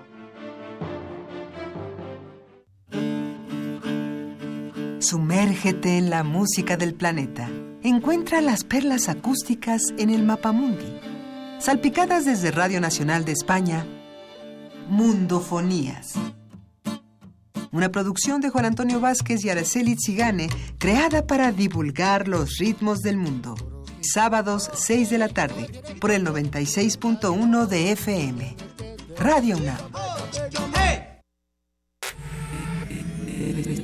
Resistencia modulada. La noche modula. La radio resiste. Aquí queremos un mundo en el que quepan todas las familias, voces, opiniones, mundos. Nos protegemos en muros de cristal para evitar la vigilancia. Si no podemos bailar, entonces no es nuestra resistencia. El modernísimo. Todo es arte. Todo es política.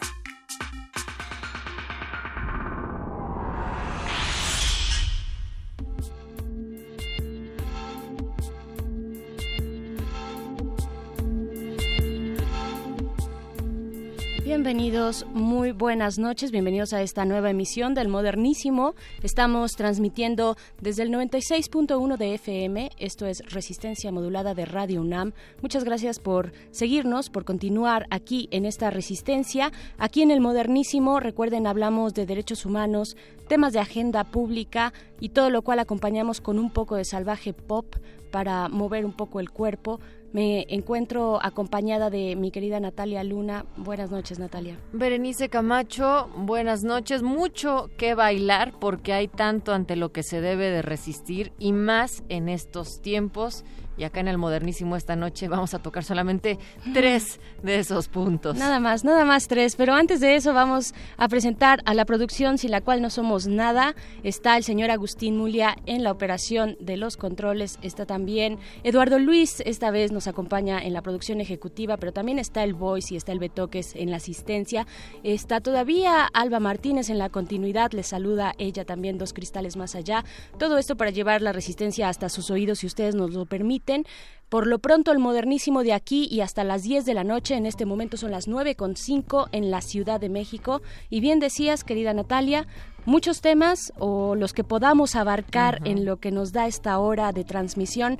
Estaremos hablando de nuevo un recordatorio sobre lo que ya habíamos tocado la semana pasada, que es Fiscalía que sirva, un tema transversal en la vida pública de nuestro país, un esfuerzo que se está haciendo por parte de la sociedad civil y otros grupos empresariales para eh, presionar al Senado de la República eh, y que genere las condiciones, la estructura necesarias, urgentes para un nuevo fiscal y no solo un nuevo fiscal general, lo que antes era el procurador o que todavía es el procurador de la República, sino también para toda la estructura que significa la Fiscalía General. Y esto no es que seamos necias y que digamos va otra vez, sino que realmente, lo decías, Bere, atraviesa también los temas que vamos a abordar posteriormente a ello, porque eh, si ustedes ya han escuchado sobre la estafa maestra, pues tiene que ver con eso, es decir, cómo entonces la vigilancia de gobierno a gobierno va a ver qué está pasando con un desvío de recursos impresionantes que ni siquiera podemos imaginar. De miles de millones de pesos, de eso estaremos hablando acá eh, en unos momentos más, porque como bien lo dices Natalia, pues esto es, esto atraviesa ya que alguien tendría que estar investigando estos grandes casos de corrupción que se van sumando y multiplicando en la vida pública y diaria de nuestro país. Alguien tendría que investigarlos y esa es la función del procurador de la Procuraduría General y lo será en un futuro muy próximo eh, del fiscal, que ahora está, pues, es el tema que está sobre la mesa en, en, el debate público de nuestro país, porque será la persona precisamente encargada de investigar estos grandes casos, a, eh, pues, a los gobernantes, al mismo presidente, puesto que la estafa maestra señala directamente actos de corrupción y de desvío de recursos públicos por parte de dependencias del gobierno de Peña Nieto, es decir, es decir secretarías de Estado. De eso Y hoy salió la segunda parte que está re bueno con sede sola y nomás, la que se encargaría de administrar esos recursos para los más pobres de este país. Entonces, está grave. Y para finalizar la noche, si ustedes creían que el tema semanal se quedaba nada más ahí en esto del, quinto informe presidencial, pues no, vamos a hablar sobre cómo los gastos en esta serie de publicidad oficial de contar lo bueno, pues cuesta mucho, está costando muchísimo y se está excediendo y para ello también va a andar por acá en estas líneas mm, telefónicas y en los micrófonos del modernísimo Javier Garduño. Javier Garduño, que es el encargado de, eh, de coordinar el área de finanzas de la organización Fundar. La organización Fundar eh, el día de ayer por la mañana presentó un informe precisamente donde desmenuzan este eh, pues esta situación de la publicidad oficial en nuestro país. Así es que si ustedes están hartos de los spots, de los grandes eh, espectaculares cuando van por el periférico que nos recuerdan las caras de nuestros gobernadores, bueno, pues de eso estaremos hablando acá en el Modernísimo. Pero antes nos vamos con una canción, no sé si tú la tengas por ahí, querida Nat.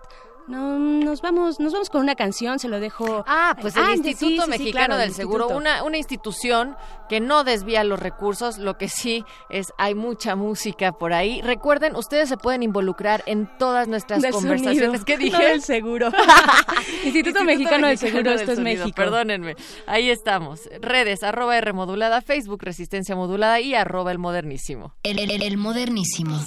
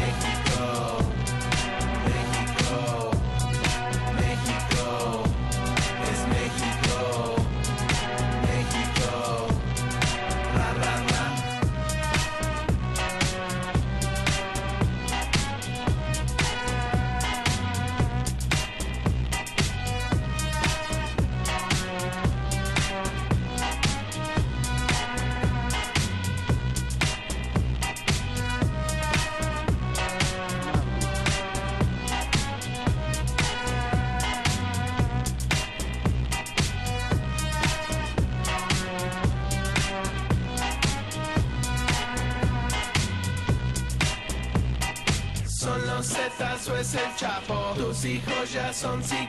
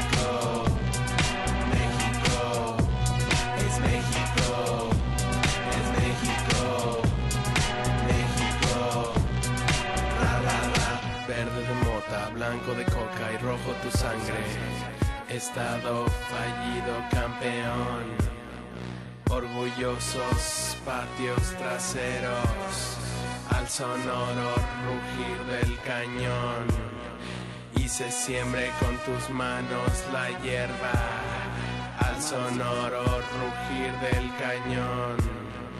Y se siembre con tus manos la hierba, al sonoro rugir del cañón.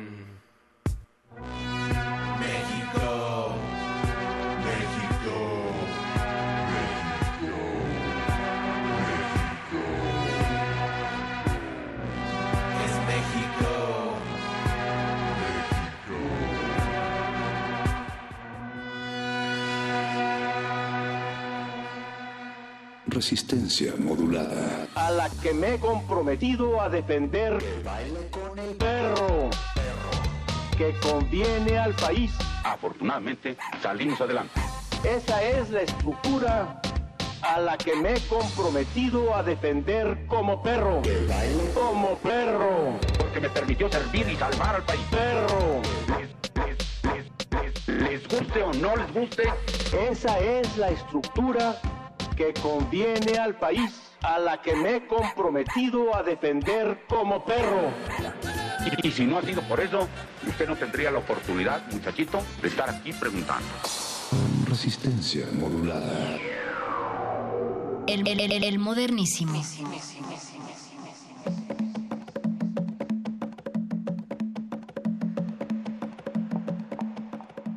Esto sigue siendo el modernísimo cuando son las 9 con 14 de la noche. Y la semana pasada aquí con Aide Pérez de Fundar, ella nos adelantaba lo que ocurriría el día de hoy ya que 300 organizaciones sociales y empresariales unidas bajo la exigencia de Fiscalía que sirva y vamos por más, entregaron una iniciativa al Senado, la entregaron esta mañana, es un proyecto ciudadano de dictamen para la reforma constitucional del artículo 102. Y ya tenemos en nuestra línea a nuestro querido Juan Calaveras, colaborador de este espacio en temas constitucionales, para que pues nos diga de qué se trata, con qué se come esta pues pro- propuesta para reformar el artículo 102. ¿Qué hay en ese artículo 102? Querido Juan Calaveras, buenas noches. Hola, muy buenas noches, muchas gracias.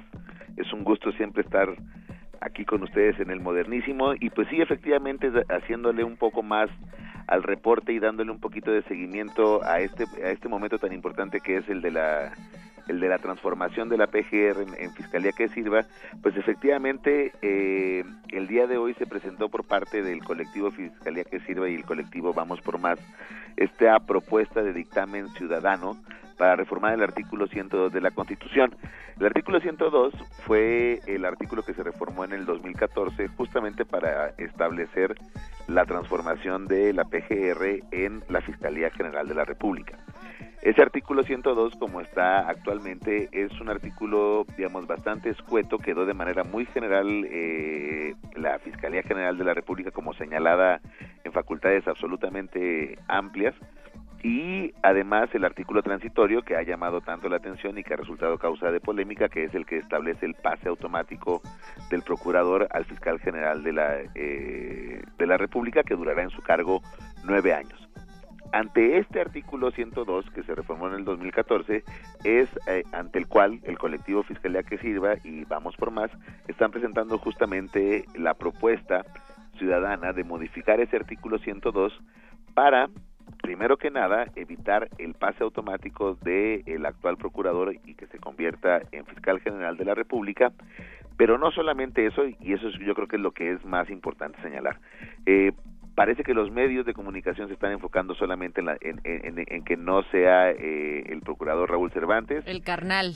Exactamente, que no sea el fiscal carnal, que efectivamente no tiene que serlo, pero la discusión no se detiene ahí. ¿no?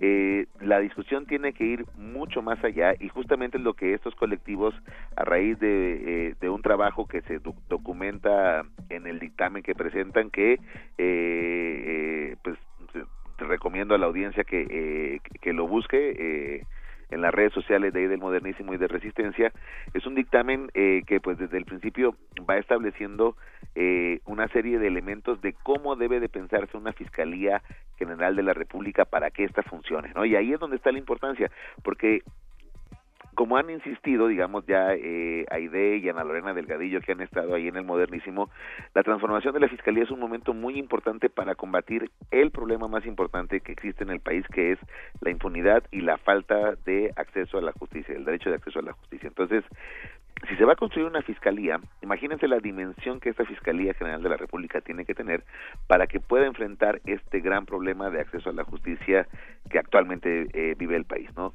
No se trata nada más de empezar a combatir la delincuencia, por ejemplo, no se trata nada más de empezar a investigar, sino también pensemos todo lo que hay detrás, toda la memoria, todo lo que ha pasado en estos últimos 10, 15 años de, eh, de impunidad total en prácticamente todas las áreas de la justicia penal, ¿no? Cómo se tiene que investigar todo eso hacia atrás y sobre todo cómo se tiene que trabajar hacia adelante en la Fiscalía General de la República. Por eso la discusión no se debe de tener nada más en lo del fiscal carnal, claro, se debe de insistir eh, en esta idea de que no puede ser Raúl Cervantes quien sea el fiscal general de la República. Pero sobre todo, lo que hay que estudiar y lo que hay que empezar a, a- a impulsar es una transformación de fondo de la Procuraduría a la Fiscalía General de la República para que el cambio no sea nada más nominal, sino que sea un cambio efectivamente estructural que pueda responder a esa necesidad y urgencia de justicia que tiene el país. Querido Juan Calaveras, usted es nuestro abogado de cabecera, eminencia pop en el tema, No, pero, pero la gente creo que aún puede tener muy distante el tema, es decir, si no entendemos de temas jurídicos, si no estamos involucrados en la vida política, aunque sí tendríamos que estarlo en la pública de nuestro país, ¿cómo hacerles y hacernos entender la importancia de esta propuesta entregada y además de que trascienda? Eh, piense, o sea, pensemos en esa sensación que cualquier persona puede sentir cuando de repente eh, contesta una llamada y escucha una voz que lo empieza a extorsionar. Uno siente un vacío, ¿no? Claro. Y ese vacío que uno siente en el estómago, pensémoslo que refleja un vacío en el Estado que no me está dando la justicia y la seguridad que yo necesito, ¿no? No va, no, sabemos que si me llaman y si hay una extorsión telefónica, existe un 99.9, no, 99 de posibilidades que no pase nada, que yo pueda ser extorsionado y no va a pasar nada porque, y desde que yo contesto siento ese vacío. Si yo ya no quiero sentir ese vacío, si yo quiero que haya una institución del Estado que funcione, es el momento de pensar en esa fiscalía, porque para eso va a servir, ¿no? Es desde la extorsión telefónica, desde el lavado de dinero, desde la violación grave de derechos humanos, todos estos aspectos en donde nos falta la justicia, donde no hay una respuesta por parte del Estado que de, o sea, que, que justamente llene ese vacío esa ausencia de justicia que normalmente sentimos cuando somos víctimas de cualquier delito, ¿no? Si ya no queremos sentir eso, lo que tenemos que trabajar mínimamente es qué necesitamos para que exista una institución, ¿no? Esa institución se llama fiscalía o se va a llamar fiscalía, ¿no?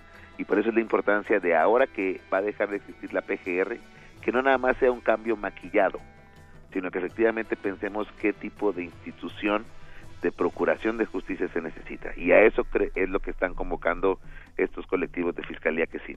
Por supuesto, y es hablar de los pequeños delitos tanto como de los grandes, eh, de esos que nos eh, afectan a todas y a todos, pero también en lo individual, los del día a día y la cotidianidad. Muchísimas gracias, Juan Calaveras, por este comentario. Al contrario, siempre es un gusto estar por ahí. Nos escuchamos. Nos escuchamos y mientras tanto, eh, querida Natalia, audiencia, nos vamos a escuchar también algo de música. Esto se llama Hope, es decir, esperanza, porque creo que todavía hay un poco de eso. Sí hay gente que está trabajando, de pronto podemos caer en el, en el desánimo y decir, no pasa nada en este país, no les van a hacer nada, siguen robando, nadie hace nada. Sí hay gente que está haciendo, hay gente que está trabajando duro y por eso tendemos este espacio aquí en el Modernísimo para que las cosas sigan prosperando en México. Así es que vamos a escuchar esto de Jane, la canción es Hope y regresamos aquí inmediatamente.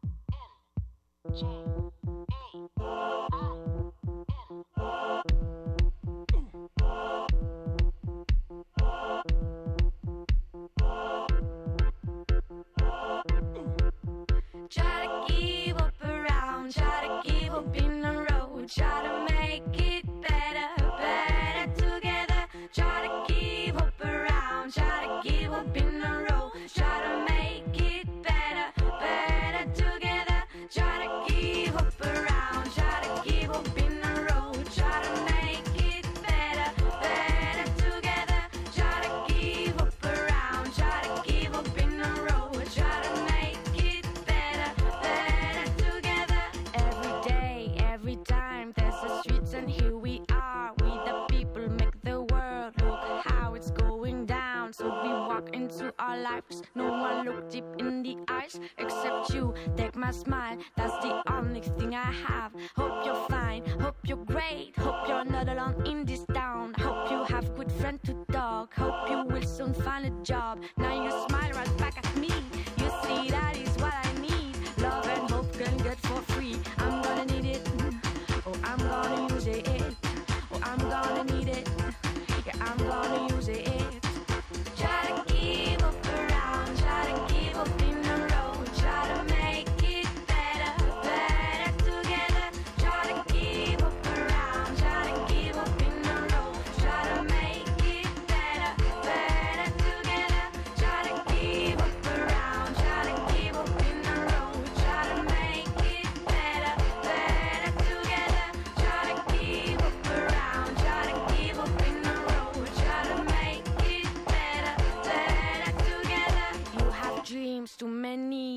A depressed society. For my health, I have to rest, I have to stop watching TV. I go outside, I walk some more to see what is next to me. And I saw you, and that I knew how a smile can give some peace. Hope you love, I hope you're strong, I hope you will not get it wrong. Stop your bullshit and make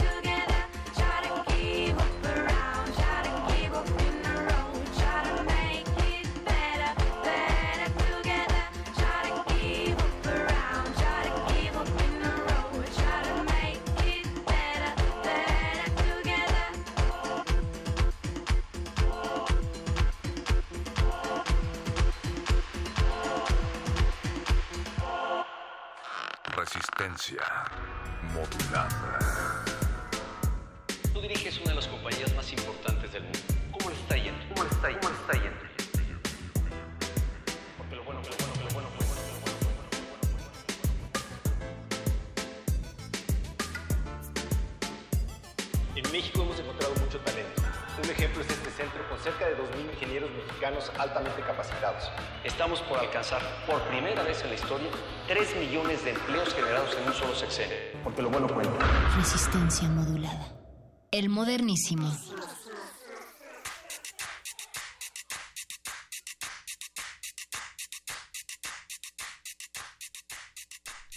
El debate en el modernísimo está hasta en las rolas y nosotros queremos saber ustedes qué piensan antes de pasar al siguiente tema que tiene que ver con la estafa maestra. ¿Tu resistencia sientes que la estafa maestra te ha despojado de algo?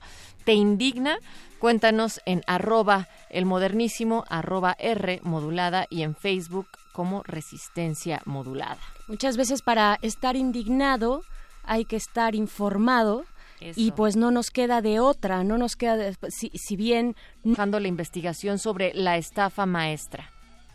Exacto, eh, pues se trata de mm, un esquema que Animal Político y Mexicanos contra la Corrupción pues eh, documentaron y logramos probar que se trata de un sistema de fraude, porque no se puede llamar de otra manera, eh, en el que participan 11 dependencias del gobierno federal que otorgan contratos a universidades públicas estatales para hacer supuestos servicios. Sin embargo, estas instituciones no pueden cumplirlo y subcontratan a empresas. En este caso, nuestra investigación abarcó justamente a 186 empresas que fueron utilizadas para supuestamente eh, cumplir con los servicios. Encontramos que 128 de ellas son irregulares, incluso algunas eh, son eh, declaradas fantasma ya por el SAT por haber hecho eh, operaciones fraudulentas, por no tener ni siquiera capacidad para operar. Otras más no están registradas ante la Secretaría de Economía. Incluso se llega al absurdo de ni siquiera tener una dirección física. Claro, este como el modus operandi de esta triangulación y eh, pe- pero es una cantidad bárbara de información, de cifras, una investigación exhaustiva desde el periodismo que ustedes, eh, Nayeli, junto con tus compañeros periodistas han realizado. ¿Cómo cómo fue este camino? ¿Cómo fue el ir eh, abordando, el ir encontrando eh, la información con qué se toparon en el camino? Claro, em, esta información, digo, perdón, esta investigación es de meses, eh, Ujú. prácticamente la iniciamos hace un año, eh, los primeros seis meses tal vez fue bastante a cuentagotas, eh, fue el por, prim- por el primer paso, digamos, analizar los informes de la Auditoría Superior de la Federación, encontrar en aquellas eh, que se repetía este esquema de subcontratación y a partir de, eh, de eso, digamos, empezar a sistematizar la información, solamente ese hecho, sistematizar información en una base de datos, nos llevó meses, claro, que, que era prácticamente nuestros tiempos libres. Los últimos cinco meses ya fue eh, dedicarnos a esta investigación por completo e incluyó eh, visitas a seis estados, Tabasco, eh, eh, em, Campeche, el Estado de México, la Ciudad de México, Chiapas, Nuevo León, eh, rastrear a 186 empresas en ocho fuentes de información distintas, eh, también visitar las direcciones finalmente a los accionistas, a los supuestos accionistas y luego también ir organizando toda esta información, todos estos hallazgos. Construimos una base de datos de 13.000 celdas. Eh, Uf, eso tampoco wow. fue un trabajo sencillo, No, fueron meses completos solamente de vaciar esa información en la, en la base de datos. Con esa base de datos pudimos eh, pues ya encontrar justamente los sistemas, las conexiones, las coincidencias de aquellas empresas que tenían la misma dirección registrada, el mismo teléfono, eh, aquellas que no tenían dirección, así pudimos indicar cuántas irregulares, irregularidades tenía cada uno. Es decir, em, cada palabra, cada dato que está eh, presentada en esta investigación está corroborada. Eh, la mm, exigencia, digamos, por el dato, por la exactitud eh, que, tiene Daniel Moreno, el, el director de Animal Político, y también eh, Daniel Izárraga en Mexicanos contra la Corrupción, pues fue fundamental eh, para esta investigación y por eso es que, les insisto, cada dato que está puesto allí está corroborado. Claro, hubo guías muy importantes para la elaboración de esta investigación. Sin embargo, sí queríamos reconocer acá también el trabajo de jóvenes periodistas, de un periodismo independiente con una rigurosidad metodológica en cada uno de los procesos que, bueno, se muestra acá en la página de animalpolitico.com. Si ustedes no lo han consultado, echen su clavado. Hay incluso infografías que explican y desglosan de manera muy clara en este sentido. Me gustaría también preguntarte, eh, Nayeli, ¿cuál de toda esta información fue una de las cifras que a ti te alarmaron tanto? O sea, de encontrar eh, tantos desvíos de recursos. ¿Qué, ¿Qué fue que lo que dijiste? ¿Qué es esto? Sí, claro, creo que lo más asombroso es ese de Sol.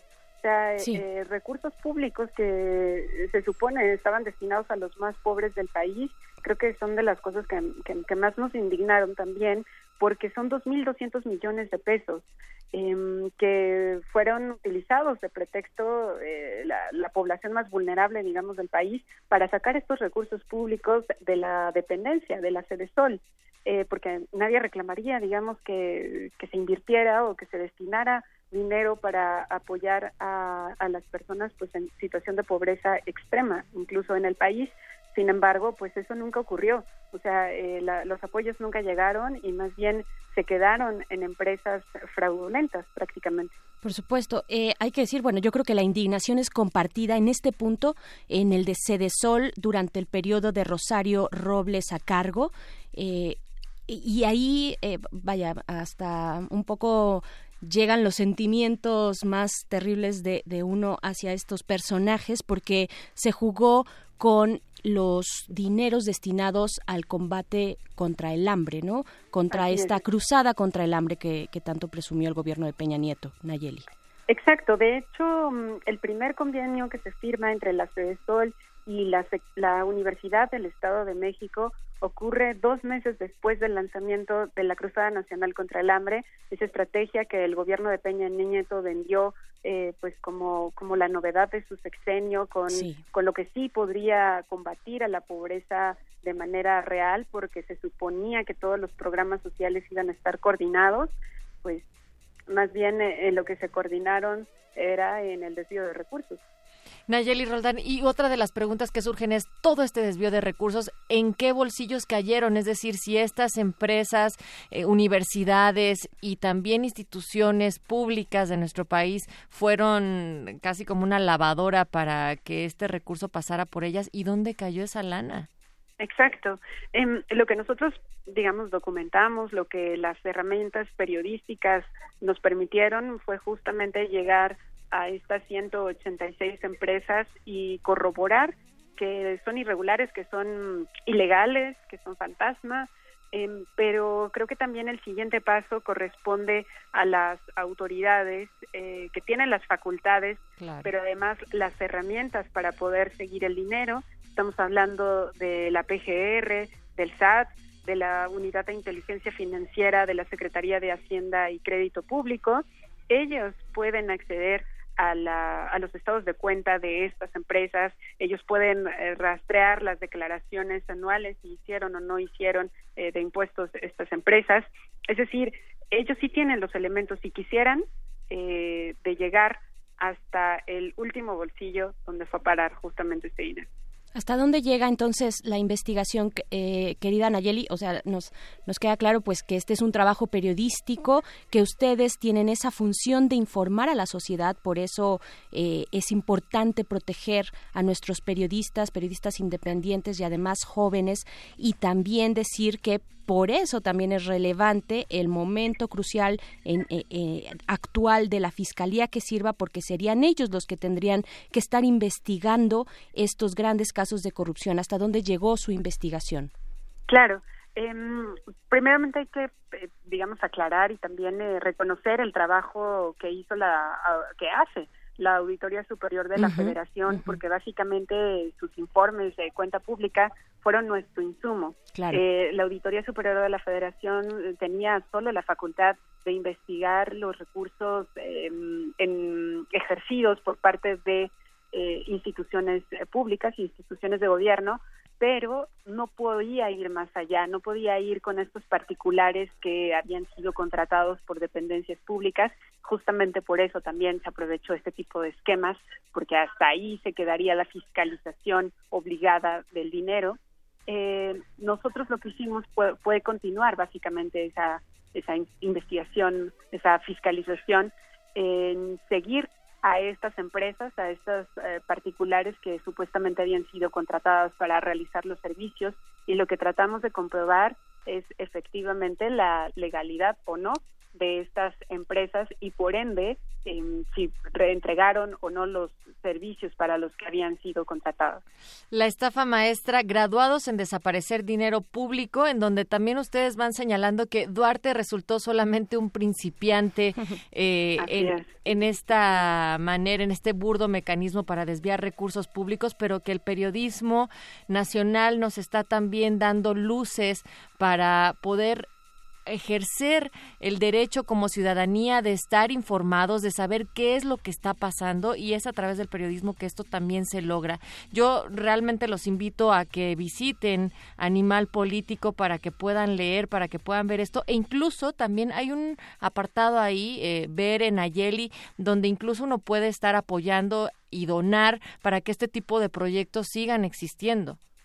Sí, la verdad es que muchas gracias también por esa mención, porque finalmente Animal Político es un medio independiente. Claro. Em, pero pues también le tiene que pagar la nómina a reporteros, editores, ¿no? Todos los que intervienen en, en la producción de información y además eh, cuando hacemos este tipo de mm, investigaciones pues son caras.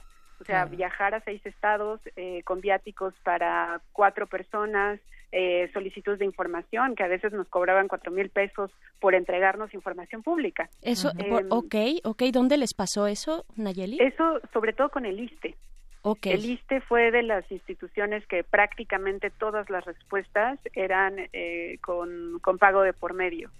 Em, y bueno, ese es uno de los gastos. Eh, otros fueron eh, los recorridos por toda la ciudad, por el Estado de México. Eh, también, eh, finalmente, quienes intervienen en, en la producción de esto, pues se necesitan programas, computadoras para la edición de videos, la programación eh, de esta base de datos que les comentaba. O sea, finalmente todo eso son, son recursos que nosotros gastamos, invertimos, digamos, en un, en un producto como este y que también hay, hay, hay que decirlo, Animal Político pues no tiene, eh, digamos, no se sostiene de publicidad oficial, ¿no? Y justamente esta campaña de El Hijo Animal, que es fondeo, que es invitar a nuestros lectores a que apoyen desde 60 pesos mensuales, ¿eh? Eh, se puede hacer eh, precisamente para que podamos tener la oportunidad de seguir haciendo este tipo de investigaciones.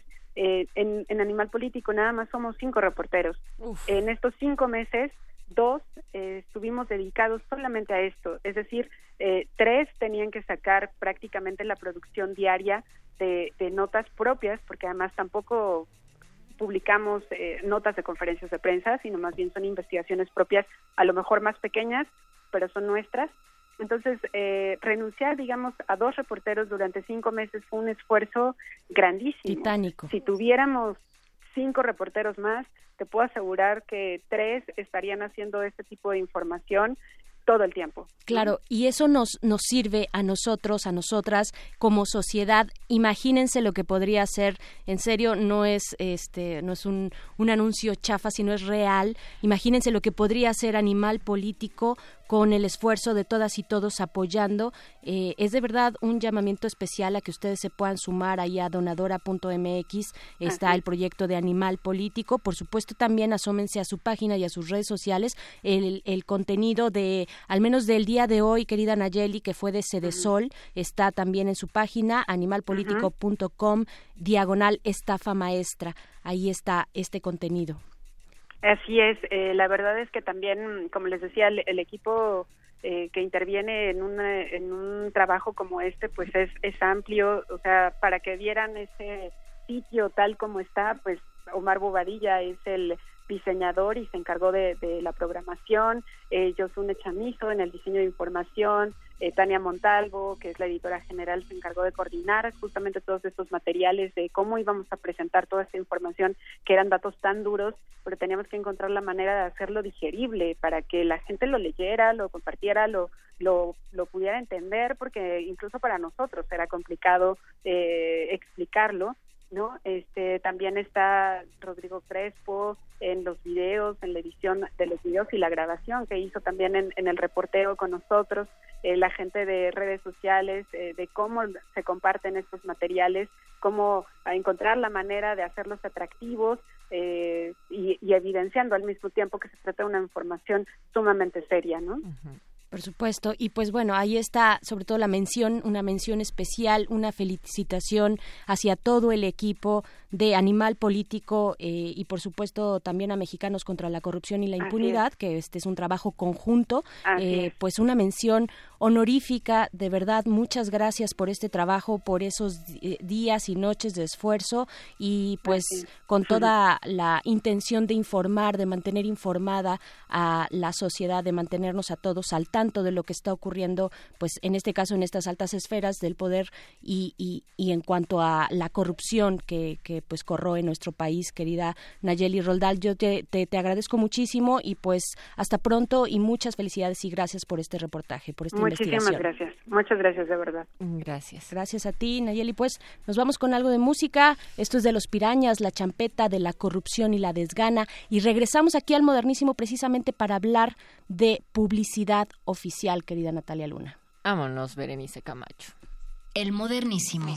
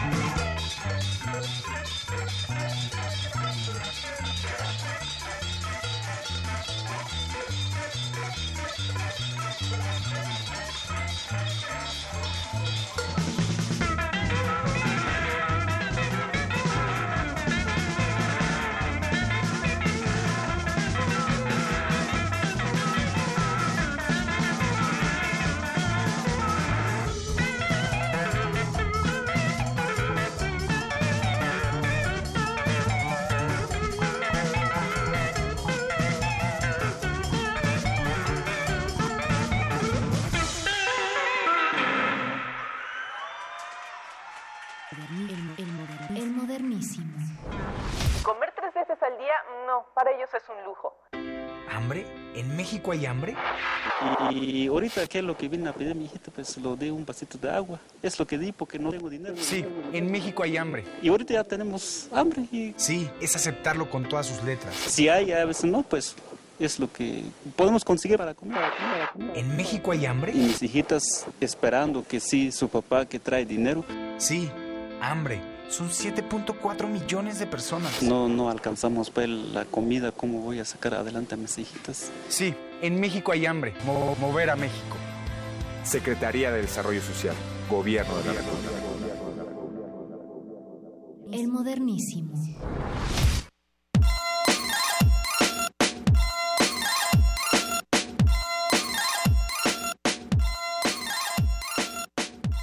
El modernísimo se pinta con las redes arroba R modulada, Facebook Resistencia Modulada y arroba el modernísimo. Ya nos están escribiendo, nos dice Mayra Elizondo.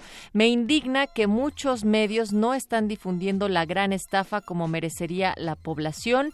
Alfonso de Alba Arcos, si las universidades donde se forman los profesionales del futuro se corrompen, ¿hacia dónde caramba vamos? Bueno, pues estafa maestra y ahora otra estafa también de otro nivel. Otra estafa de otro nivel y pues ya escuchábamos al inicio de esta intervención pues uno de los spots acerca de precisamente la eh, eh, esta cruzada contra el hambre, pero finalmente todo es parte de la publicidad oficial, que es el tema que tenemos eh, para cerrar este modernísimo. Ya nos, nos acompaña en la línea Javier Garduño, él coordina el área de, de justicia fiscal en Fundar, Centro de Análisis e Investigación.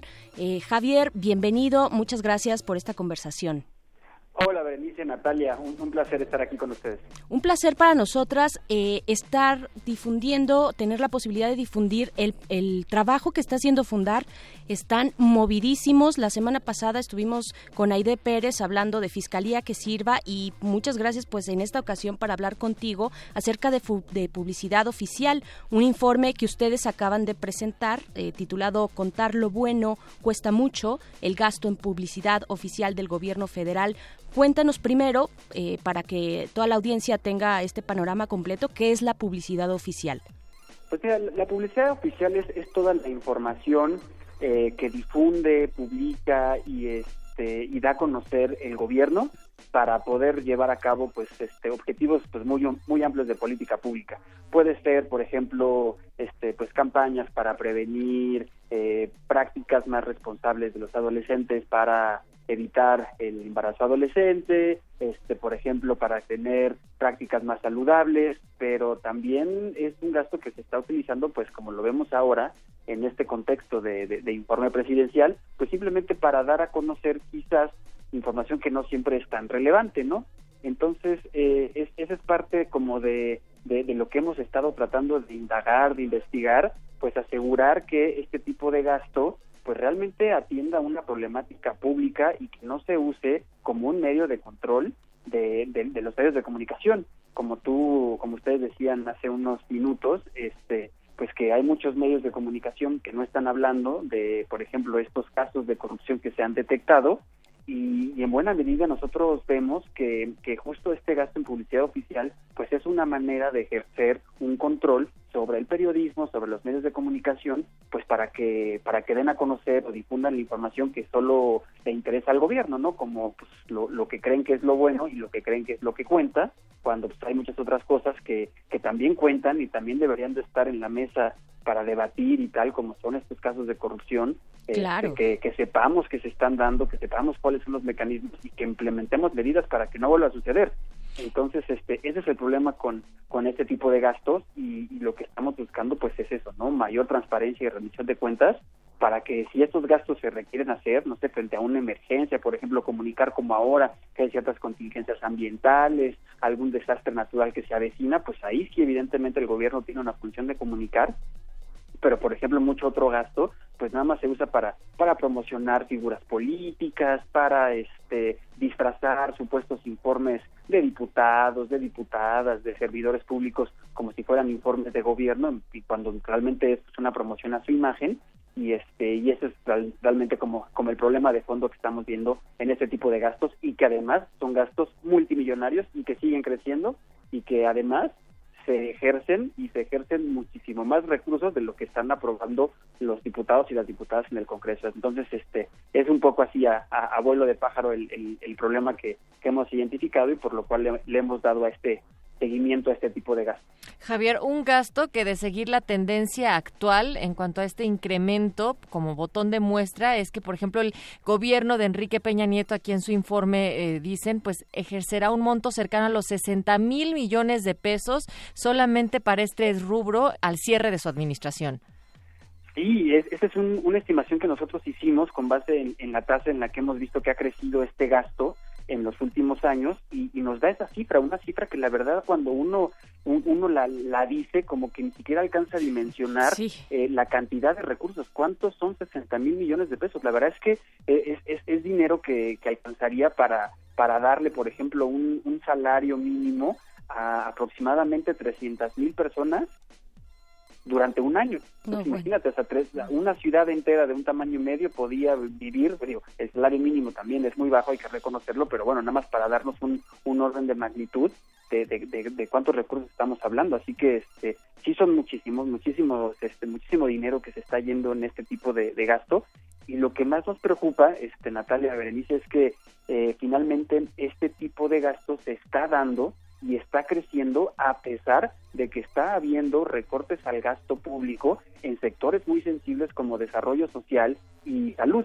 La Secretaría de Salud y la Secretaría de Desarrollo Social son las que más ejercieron este tipo de gasto, pero al mismo tiempo fueron las que recibieron un recorte al presupuesto.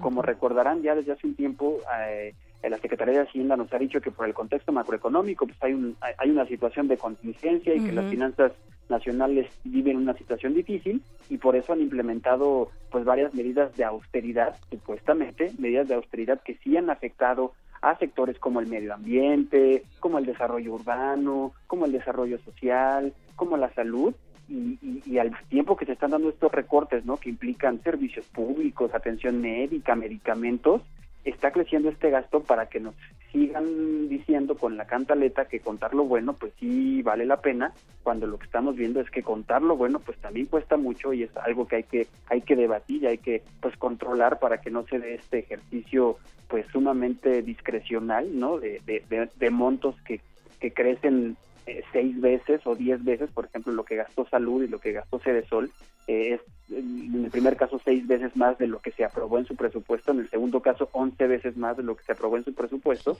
y cuando muchas veces vemos que esa información pues no es sustantiva, que esa información no atiende problemas públicos, y es ahí donde vemos un problema, ¿no? Claro, estamos hablando con Javier Garduño eh, de Fundar, del área de justicia fiscal. Eh, Javier, bueno, Fundar lleva ya un largo camino recorrido poniendo el dedo en esta llaga, en la llaga de publicidad oficial. Tú dices, bueno, eh, cuesta mucho contar lo bueno, pero es lo bueno entre comillas. ¿Qué es, qué es lo que debería estar haciendo el gobierno eh, para informar, para comunicar a la población, a la población y atendiendo a la población vulnerable también? ¿Qué es lo que eh, pues tendría que estar haciendo? ¿Qué tendría que ser una publicidad oficial?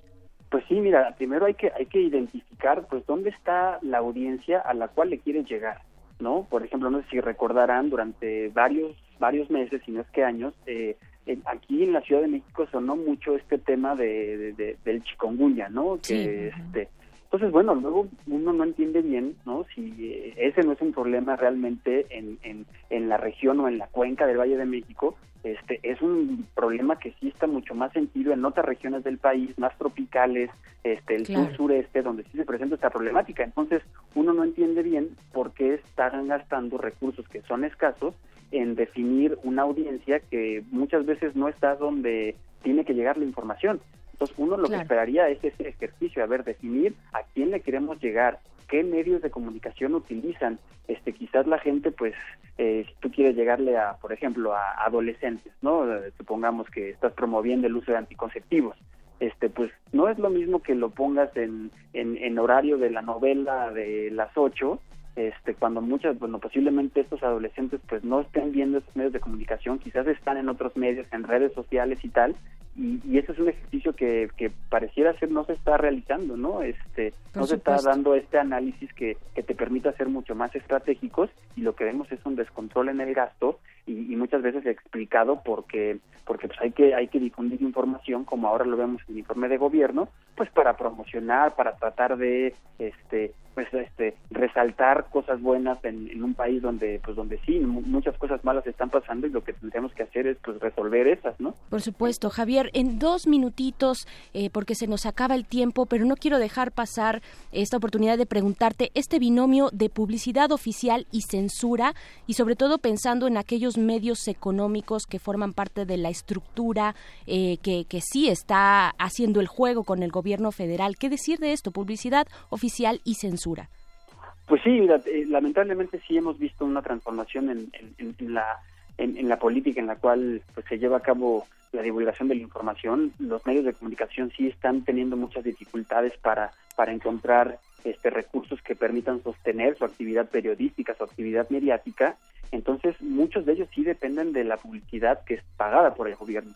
Entonces este eso pues sí puede generar mecanismos como tú decías de censura indirecta este en- ayer en la presentación este cuando estábamos ahí nos comentaba este uno de los participantes en la mesa que, que sí ha llegado a saber de casos en los cuales por ejemplo se sube información a internet de, de periodistas que están cubriendo ciertas notas ciertas notas ciertas fuentes y reciben luego una llamada no de, de, de, arriba este diciendo oye sabes qué pues no le gustó a x o a y la, la, la información que publicamos bájala entonces este porque te acuerdas que tenemos un contrato de tantos millones este con ustedes oigan pues este está en riesgo no o está en riesgo su renovación entonces esas son las maneras sutiles en las cuales pues existe este control para que se informe solamente pues la narrativa oficial. Y esa narrativa oficial pues está está enfocada pues en, en- en fines muchas veces electorales en fines pues que no, no no corresponden a las necesidades básicas de la gente y pues es un problema es un problema que ya llevamos tiempo y ojalá que esta discusión pues nos lleve a una mejor regulación de este tipo de gas Seguramente. Muchísimas gracias, Javier, Javier Garduño, de Fundar. Eh, por supuesto, le seguiremos dando este seguimiento. Mientras tanto, nos despedimos de ti. Muchísimas gracias. Gracias. gracias a ti a Nat- Nat- Natalia Berenice un, un placer Gracias. Gracias. Y también gracias a nuestra audiencia. Ya nos vamos a continuación, Resistor, pero creo, creo que Natalia tiene algo que decir. Quiero agradecer a Mayra Elizondo que nos escribió y dijo que va a calmar su dolor de hígado y su depre fondeando para Animal Político. Eso, Nos venga. escuchamos el próximo miércoles.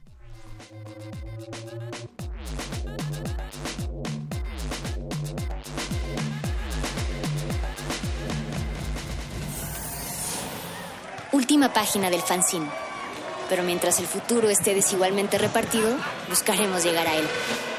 El modernísimo.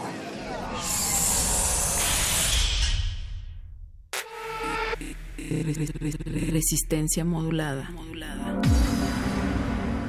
La noche modula. La radio resiste.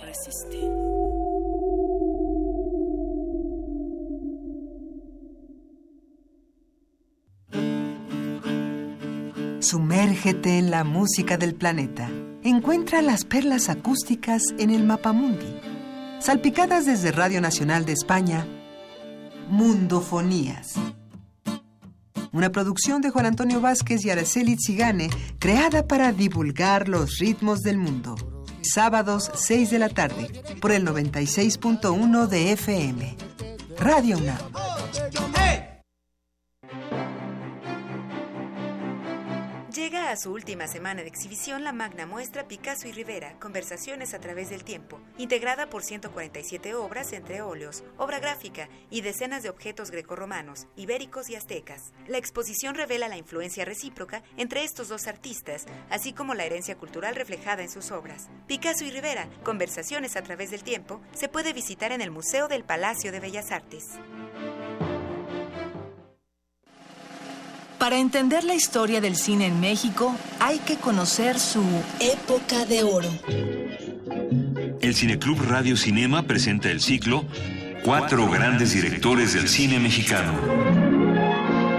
Proyectaremos La Otra, de Roberto Gabaldón. ¡Viva la Virgen de Guadalupe! La Virgen que forjó una patria, de Julio Bracho. La Perla, de Emilio Indio Fernández. Y Esquina Baja, de Alejandro Galindo. Todos los miércoles de septiembre a las 6 de la tarde en la sala Julián Carrillo. Adolfo Prieto 133, Colonia del Valle. Radio UNAM. Experiencia sonora. La creencia dicta que cualquier conjuro o maldición ejecutado después del atardecer aumenta su fuerza conforme se acerca a la medianoche. Para aumentar su sonido, Carpe Noctem. Sintonízalo ahora los viernes a las 0 horas por el 96.1 de FM. La noche es la mitad de la vida y es la mejor mitad. Radio 1.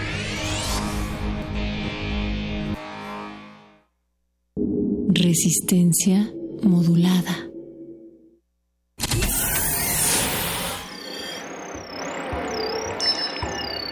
Bienvenida, nueva entidad orgánica. Relaja tus oídos mientras procedemos a analizar tu sistema.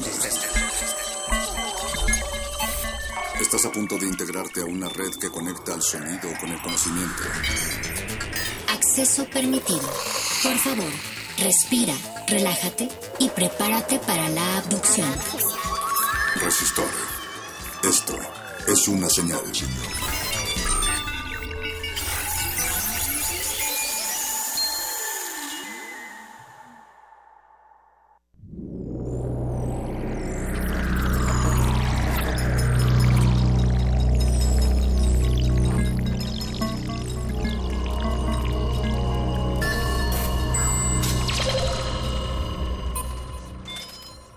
Código de emisión. 0609-17R135. Acceso permitido. Inicia secuencia sobre Sistemas embebidos.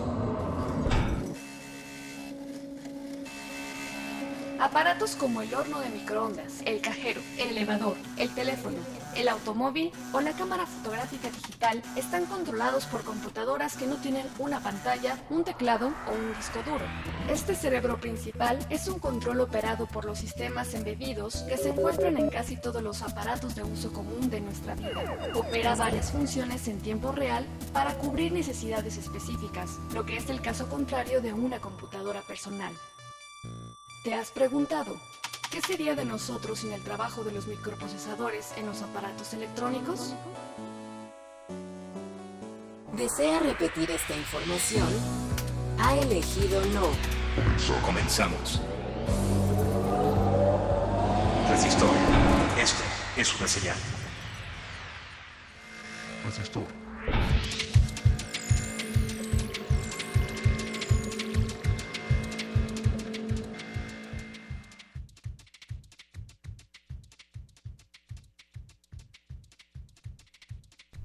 Desde uno de los vórtices de esta Vía Láctea, en un sistema solar el más cercano y conocido por nosotros, en la tercera piedra a partir del Sol, en el continente americano, en los Estados Unidos mexicanos, desde la Ciudad de México, desde Adolfo Prieto número 133 en la Colonia del Valle, en la delegación Benito Juárez.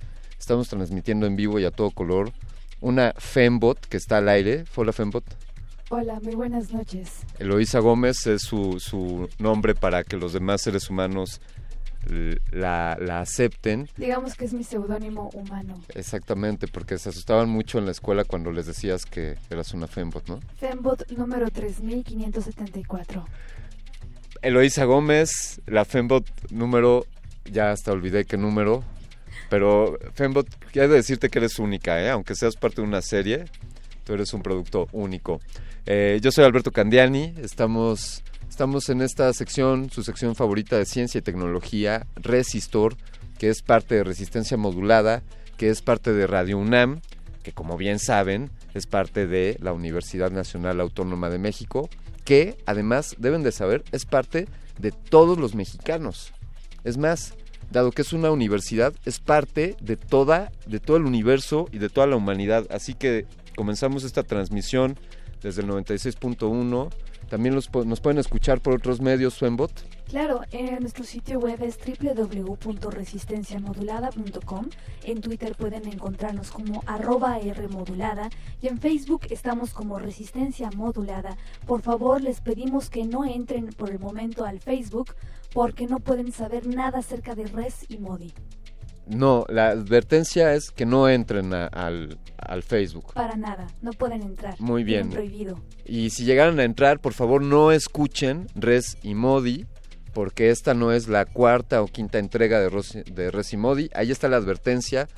Luego no nos manden mensajes de que de que vieron Res y Modi si nosotros les pedimos que no, que no lo vieran. Bajo su propio riesgo. Ahí está la advertencia. También pueden utilizar para algunos románticos quizá exista algún aparato telefónico conectado en sus casas a las paredes y conectado con un cable de esos que no te puedes alejar más de unos metros o, usar la aplicación de tu smartphone que sirve para también para hacer llamadas telefónicas. Y puedes mar- marcar el 5523 5412 Vamos a repetirlo por aquello de que si no tenías una pluma cercana a ti, el 5523 5412 Damos inicio a este resistor. Un agradecimiento profundo al piloto de esta nave intergaláctica e intergerciana que es Agustín Mulia. A Lalo Luis, quien está en la producción ejecutiva haciendo que todos los cables lleguen a tiempo. Eh, a Oscar el Voice, quien está, quien está, Está de comandante en esta nave espacial. ahí está controlando a un ejército de, de bots que están respondiendo todas sus llamadas telefónicas. Y detrás, en la sombra, el cigarrillo que nadie ve, pero que la está mano que siempre está detrás del telón. Exactamente, Betoques. Y desde luego, una entidad que siempre está en resistencia modulada y en todas las áreas, pero ustedes no siempre la escuchan, el doctor Arqueles. Él está por ahí. Ahí nos está mostrando algunas señales de vida, doctora Ángeles. Eso. Pues esta noche hablaremos sobre, como decía la cápsula, sistemas embebidos, pero Fembot, yo quiero hacer la petición de que destinemos el primer espacio de resistor a un par de temas que mencionar antes de entrar de lleno a, a los sistemas embebidos, si es que tus circuitos y tus rutinas nos lo permiten. Afirmativo. Genial. Pues esta noche queremos invitarlos amigos a Pixelatl. Es un festival, es un festival ya tiene algunos años, un festival de animación, videojuegos y cómics que estará sucediendo en la ciudad de Cuernavaca, en la vecina ciudad de Cuernavaca, en el estado de Morelos, la ciudad de la eterna primavera. Del 5 al 10 de septiembre, Pixelatl comenzó ayer, hoy tiene actividades y así hasta el 10 de septiembre. Me parece que son conferencias, Sí, hay conferencias, talleres, pláticas, muchas actividades. Ustedes pueden encontrar más información en pixelatl.com y ahí ustedes podrán enterarse de todo lo que tiene. Eh, hay, hay muchas actividades eh, de acceso libre, hay otras para las cuales hay que registrarse. En general, Pixelatl han hecho un muy buen trabajo y siguen creciendo. Es un festival que va cobrando más importancia en esta ocasión con, me parece que son 11 países invitados. Seguramente estarán participando en, con cortos, con animaciones y con videojuegos. Así que, queridos radioescuchas, ahí está la invitación a Pixelatl. Y tenemos otra, otra invitación también.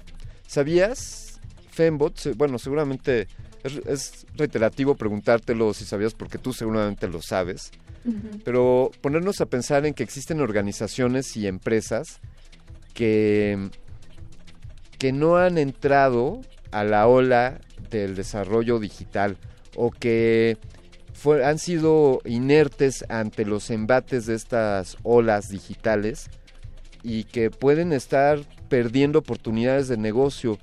Eh, por mencionar algunas organizaciones, quizá quizá hay instituciones gubernamentales que aún lleven sus sus, eh, sus operaciones Sus registros en, en, papel. en papel, por ejemplo, o, o quizás sin ser tan dramáticos, pensaría en que la señora de las quesadillas de la esquina podría podría aprovechar la tecnología y quizá desarrollar una aplicación o algún sistema que le permita hacer, hacer de sus procesos pues algo más eficiente.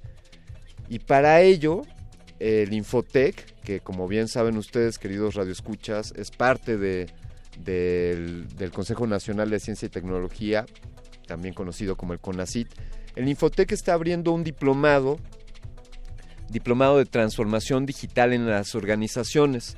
Está próximo a comenzar, ya quedan, quedan pocos días para registrarse, pero para hablar de ello y para extendernos la invitación, tenemos al director adjunto de competitividad de Infotec, el doctor Armando Peralta Díaz. Él es economista y además está a cargo de, de, esta dirección de competitividad de este importante centro de investigación e innovación que es Infotec. Le damos la bienvenida. Doctor Peralta, muy buenas noches. Gracias por estar aquí en Resistor y acompañarnos y compartir este, este diplomado. Muchas gracias a, Fembot y a ti, Alberto, por la invitación y el espacio.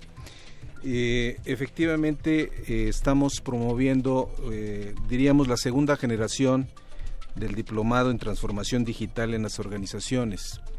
Esta segunda generación tenemos programada arrancarla el 29 de septiembre, es decir, efectivamente ya resta poco tiempo para anotarse. Y es un diplomado que está totalmente pensado para los empresarios y directivos que en un momento dado pues ocupan puestos de alta dirección y que resulta de interés para ellos entender cómo hoy justamente la disrupción digital está afectando sus empresas. La disrupción digital, como todos sabemos, es un tema que hoy por hoy hace presencia en las organizaciones y las está retando en la actualidad. Eh, muchos de estos retos derivan, eh, por ejemplo, de temas relacionados ya sea cómputo en la nube, o sea el tema de movilidad, o temas, eh, por ejemplo, de las redes sociales, que de una u otra manera eh, sí tienen una influencia directa en muchas de las industrias. Hay industrias que son muchos más sensibles y comentábamos justamente hace un rato, ¿no? Por ejemplo, la industria de los medios y de entretenimiento es una industria altamente sensible a este tipo de, de disrupciones en virtud de que aparecen en el mercado nuevos jugadores con nuevas reglas que retan definitivamente la forma en que nosotros hemos venido operando. En ese sentido, eh, el diplomado está organizado a través de ocho módulos. Sí. Eh, sesionamos eh, viernes y sábados, los viernes de 5 a 9 de la noche y los sábados en un horario también relativamente cómodo de 9 de la mañana a 1 de la tarde. Los ocho módulos que tenemos, eh, primeramente, si hay espacio, me voy, a, me voy a permitir referirme a ellos. Por favor. Eh, un primer módulo está pensado en términos de tener un buen entendimiento respecto a cuáles son los retos y oportunidades que se desprenden justamente de la disrupción digital. En un módulo 2 eh, hacemos una reflexión de cómo la transformación digital eh, afecta a mi negocio y cuáles son los pasos que yo debería de estar dando. Para posteriormente en un módulo 3 hacer una revisión de los modelos de negocio que hoy se están considerando dentro de la era digital y que de una u otra manera también yo tendría que revisar al interior de mi propia organización si efectivamente ese modelo de negocio en el cual hoy estoy eh, teniendo presencia en el mercado requiere o no ajustes. Eh, posteriormente, en un módulo 4, eh, revisamos el modelo operativo, es decir, de qué forma mi forma de operar como organización se ve afectada justamente por esta, por esta disrupción, para posteriormente revisar todo el ecosistema digital orientado en la experiencia del cliente, que obviamente aquí hay un gran impacto, y eh, en un módulo 6 eh, revisamos todos los temas de innovación y liderazgo para en el módulo 7 tener la oportunidad de entrevistar directamente a empresarios que hoy ya están viviendo de lleno el proceso de transformación digital, específicamente en el caso mexicano y también específicamente en el caso de los Estados Unidos. Cerramos con un módulo 8, con un taller práctico donde la idea es poderle proporcionar a, a todos nuestros eh, participantes los elementos que en un momento dado le pueden orientar el esfuerzo a efecto de poder dar los primeros pasos en el ámbito propio de sus negocios. Y eh, ante todo este contenido que vamos a tener en este diplomado, ¿nos puede decir en qué sede se va a celebrar este diplomado y además dónde se pueden informar e inscribirse? Perfecto. Eh, actualmente eh, estamos impartiendo el diplomado en nuestras instalaciones que están al sur de la ciudad. Eh, nosotros estamos ubicados en la calle de San Fernando número 38, en la zona que hoy se conoce como la zona de hospitales, a la salida a Cuernavaca. Este, y si quieren contar con mayor información para poder consultar precios, inclusive de, de este diplomado, pueden eh, acudir a nuestra página www.infotec.mx y ahí consultar Diplomado Transformación Digital. O bien nos pueden consultar en Facebook o en LinkedIn, justamente buscando en la parte de educación ejecutiva y ahí van a encontrar toda la información. Lo sé que no es válido este, aportar eh, cifras de cuánto es el costo, pero sí les puedo adelantar que eh, este diplomado eh, cuenta con el apoyo de recursos de ProSoft, de la, que son eh, recursos de la Secretaría de Economía, y esto nos permite en un esfuerzo conjunto con el mismo Infotec poder ofrecer una beca hasta del 70%. para esta ocasión estamos promoviendo otorgar una beca a nuestro público, es una beca al 100%, y las reglas, pues básicamente son sencillas. Eh, nos gustaría eh, que el primer eh, solicitante, ya sea empresario o bien un emprendedor que actualmente esté llevando a cabo alguna iniciativa, les voy a dar un correo, una cuenta de correo, david.garcía arroba vuelvo a repetir, david.garcía que nos hagan llegar su interés y que nos conversen un poco de cuál es la empresa en la cual eh, actualmente ellos están eh, en este momento o, bien si tienen algún emprendimiento que nos den detalle y nosotros haremos una valoración y con gusto los integramos en esta segunda generación que desde luego esperemos que sea de gran provecho para, para todos los participantes. Esto es un gran acierto de, de Infotec, un gran acto el que estén. Bueno, primero, eh, no podemos decirles el costo, está ahí en su sitio web, pero ya el diplomado tiene actualmente un 70% de descuento, del cual es bastante atractivo.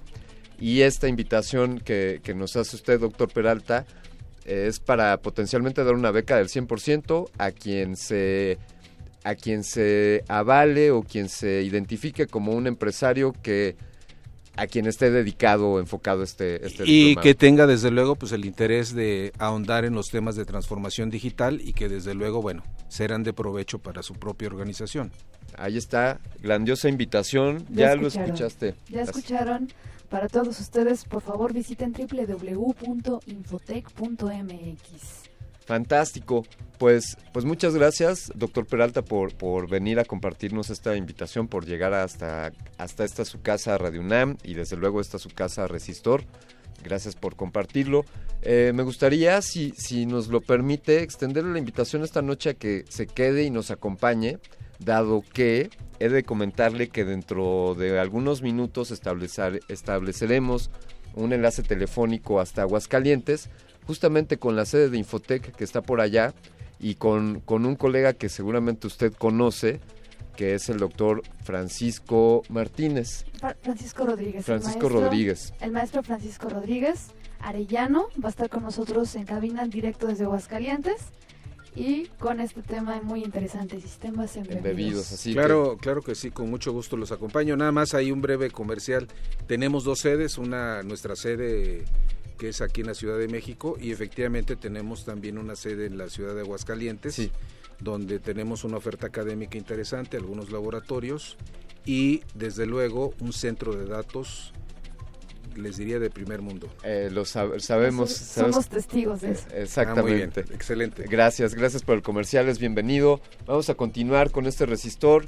Tenemos una rola preparada para ustedes, algo algo que Loisa trajo desde el 79. Esto es Supertramp, The Logical Song. Resistor.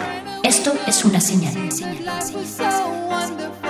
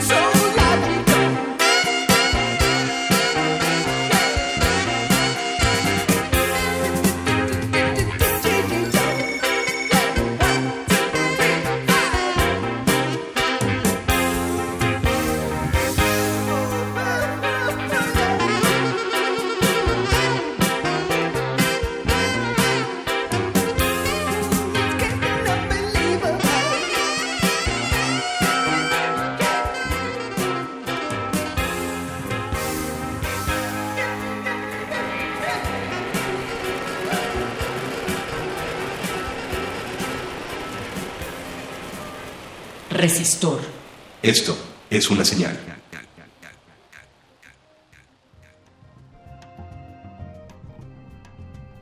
Estamos de regreso en Resistor con el tema de sistemas embebidos.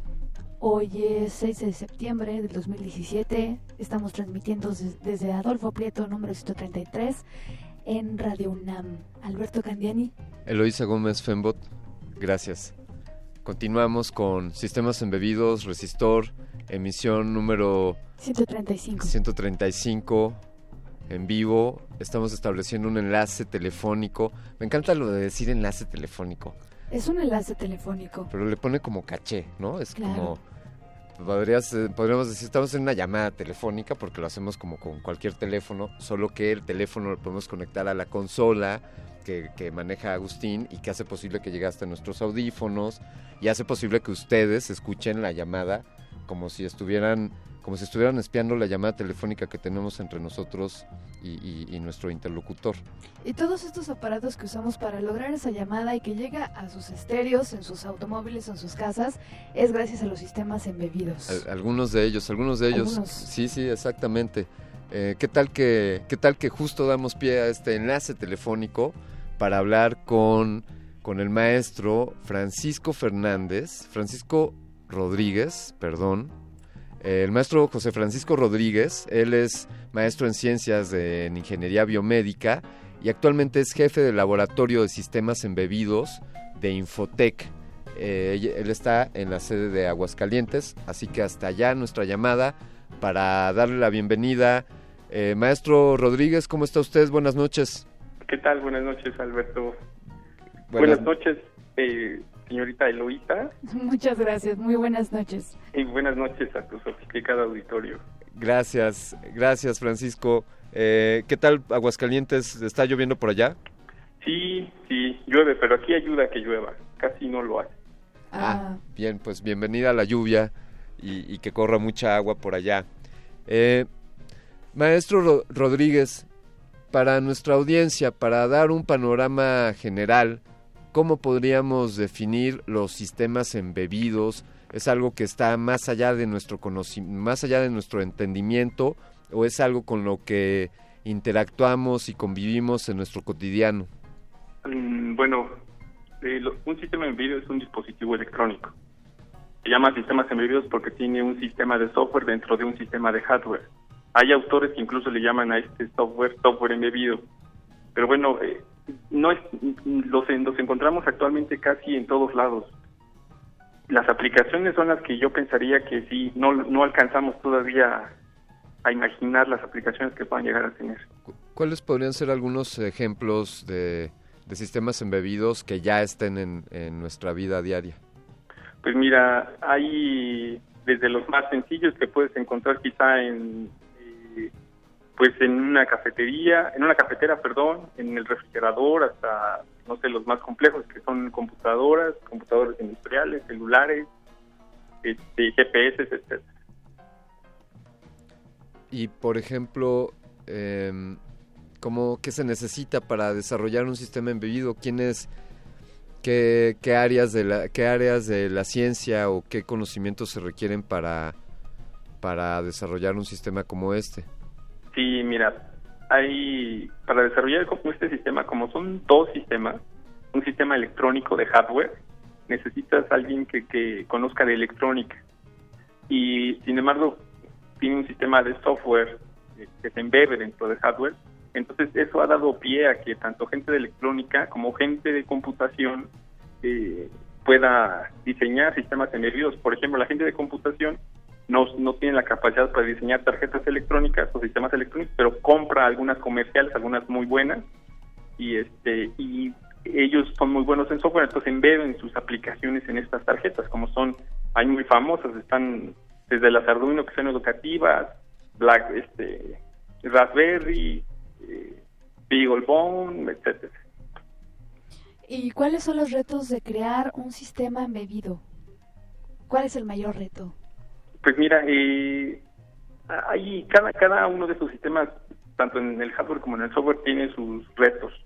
Pero actualmente, bueno, yo yo pensaría que uno de los más de los retos que se están dando actualmente es eh, para qué usarlos, vaya. El uso que se le da a estas aplicaciones, yo creo que es el el, el reto que estamos enfrentando actualmente. Por ejemplo, un hablando de, de aplicaciones y de usos, ¿un marcapasos puede calificarse como un sistema embebido? Claro que sí, de hecho hay una evolución, por ejemplo, un sistema embebido que es electrónica con, con software adentro, pero si se le agrega un mecanismo como un motor o como un actuador, se les llama, cambian de nombre y se les llama Cyber Physical System. Entonces, sí, un mar- sí, Cyber, Cyber Physical System, entonces un marcapasos es un claro ejemplo de esto. Y por ejemplo, yo, eh, estábamos mencionando fuera del aire, decíamos, voy a mencionar un par de conceptos y quizá entender si estos califican como sistemas embebidos o no. Sí. los semáforos, por ejemplo, un teléfono celular, ya dijimos un marcapasos, el sistema de navegación de un automóvil o, o el controlador de un anuncio espectacular con lucecitas, ¿algunos de estos podrían calificarse como sistemas embebidos? Sí, claro, mira, un, un, ide- un identificador podría ser eh, que es de electrónica y que tiene un algoritmo embebido. Eh, entonces sí, podrían ser el, el semáforo, el celular y el anuncio, salvo que eh, los, los sistemas embebidos tienen, están clasificados, por ejemplo, en tres categorías y es dependiendo, por ejemplo, va muy ligado a la garantía. Por ejemplo, la, la clase 1 es donde tú esperas que un sistema embebido falle, como es el caso de un juguete. Eh, en la clase 2 encuentras este equipo que sabes que debe trabajar 24 horas, pero que si falla no pasa nada, como pueden ser cajeros automáticos o sistemas de grado militar o de grado médico que son que deben de trabajar 24 horas los 7 días de la semana y tú esperas que funcionen todo el tiempo. Eh, digamos que estos sistemas embebidos están diseñados, desarrollados para trabajar 24 por 7 toda, toda su vida prácticamente, bueno, la vida práctica de- del Sí, dispositivo. así es, así es. Bueno, en, en la clase en la clase 3, que es donde no cualquiera puede hacer un sistema embebido, la clase 1 la puede hacer casi cualquier persona, de- no sé, desde un jovista hasta eh, pasando por un estudiante hasta un diseñador, digamos, que, que está comenzando. Claro, ¿y qué sistemas embebidos están desarrollando ustedes en el APSE, que es el Laboratorio de Sistemas Embebidos? Sí, bueno, mira, hay en los sistemas embebidos en el 2010 hablamos de que son, son dispositivos electrónicos con algoritmos implementados en, en software dentro de estos, de estos sistemas. En 2010, cuando se les dota de conectividad, me refiero a ya sea un- algún protocolo de comunicación, como puede ser Wi-Fi, cambian de nombre a, a Smart System. Es, un- es algo que se les, se les- es un nombre que se les puso, pero estamos abusando en realidad del, del, del nombre de- del calificativo Smart. Eh, pero bueno, se conectan a Internet, entonces nosotros estamos trabajando en hacer estos dispositivos realmente inteligentes, en la conectividad, para lo que se conoce como Industria 4.0, o Internet de las Cosas, vaya. El Internet de las Cosas. Sí, creo que, ah, bueno, el Laboratorio de Sistemas Embebidos desarrollará, desarrollará sensores que se puedan conectar con los servicios o aplicaciones del Laboratorio Nacional de Internet del futuro. Así es. Así es, esa es una de las líneas que tenemos, ¿no? Eh, piensa que estos sensores, y estoy pensando que el transductor que interpreta el fenómeno físico, por ejemplo, llamemos, ah, imagínate que quieres pensar la, la contaminación de, de- del ambiente, necesitas el transductor que interpreta y el sistema embebido que captura y envía la señal a Fireware, que es el otro laboratorio. Sin embargo, ese es uno de los, de, las, de los temas que estamos investigando. Sin embargo, tenemos otra otra línea en la cual nos ha llamado mucho la atención y es este en el sentido de que estos dispositivos, sistemas embebidos son tontos porque solo capturan y envían información. Lo que estamos buscando ahora es que estos sistemas sean inteligentes o tengan o posean inteligencia, vaya, o simulen que tienen inteligencia. Y dentro de, de- de esta inteligencia, se- eh, ¿entraría lo que fuera la inteligencia artificial o ya eso es otro tema? No, aparte? no, no, claro que sí, claro que sí. Eh, mira, hay una, la inteligencia artificial, según una filosofía, según los conductistas, dice que si un, un sistema, un sistema embebido puede actuar como una persona, este, cuando está, una persona está pensando, da la impresión de que el sistema embebido también está pensando. Sí. Entonces, eso, eso tiene mucho que ver con inteligencia artificial y es justo lo que estamos haciendo. Estamos haciendo un sistema la cual, el cual tiene el nombre de Ernest por el escritor y lo que y lo que hacemos es que tú puedas interactuar con él, con tu celular, la computadora, cualquier conexión a internet mediante correos electrónicos y que él te pueda responder y tener una conversación contigo de acuerdo a tu entorno.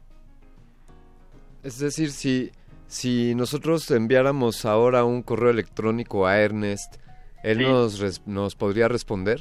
Sí, así es.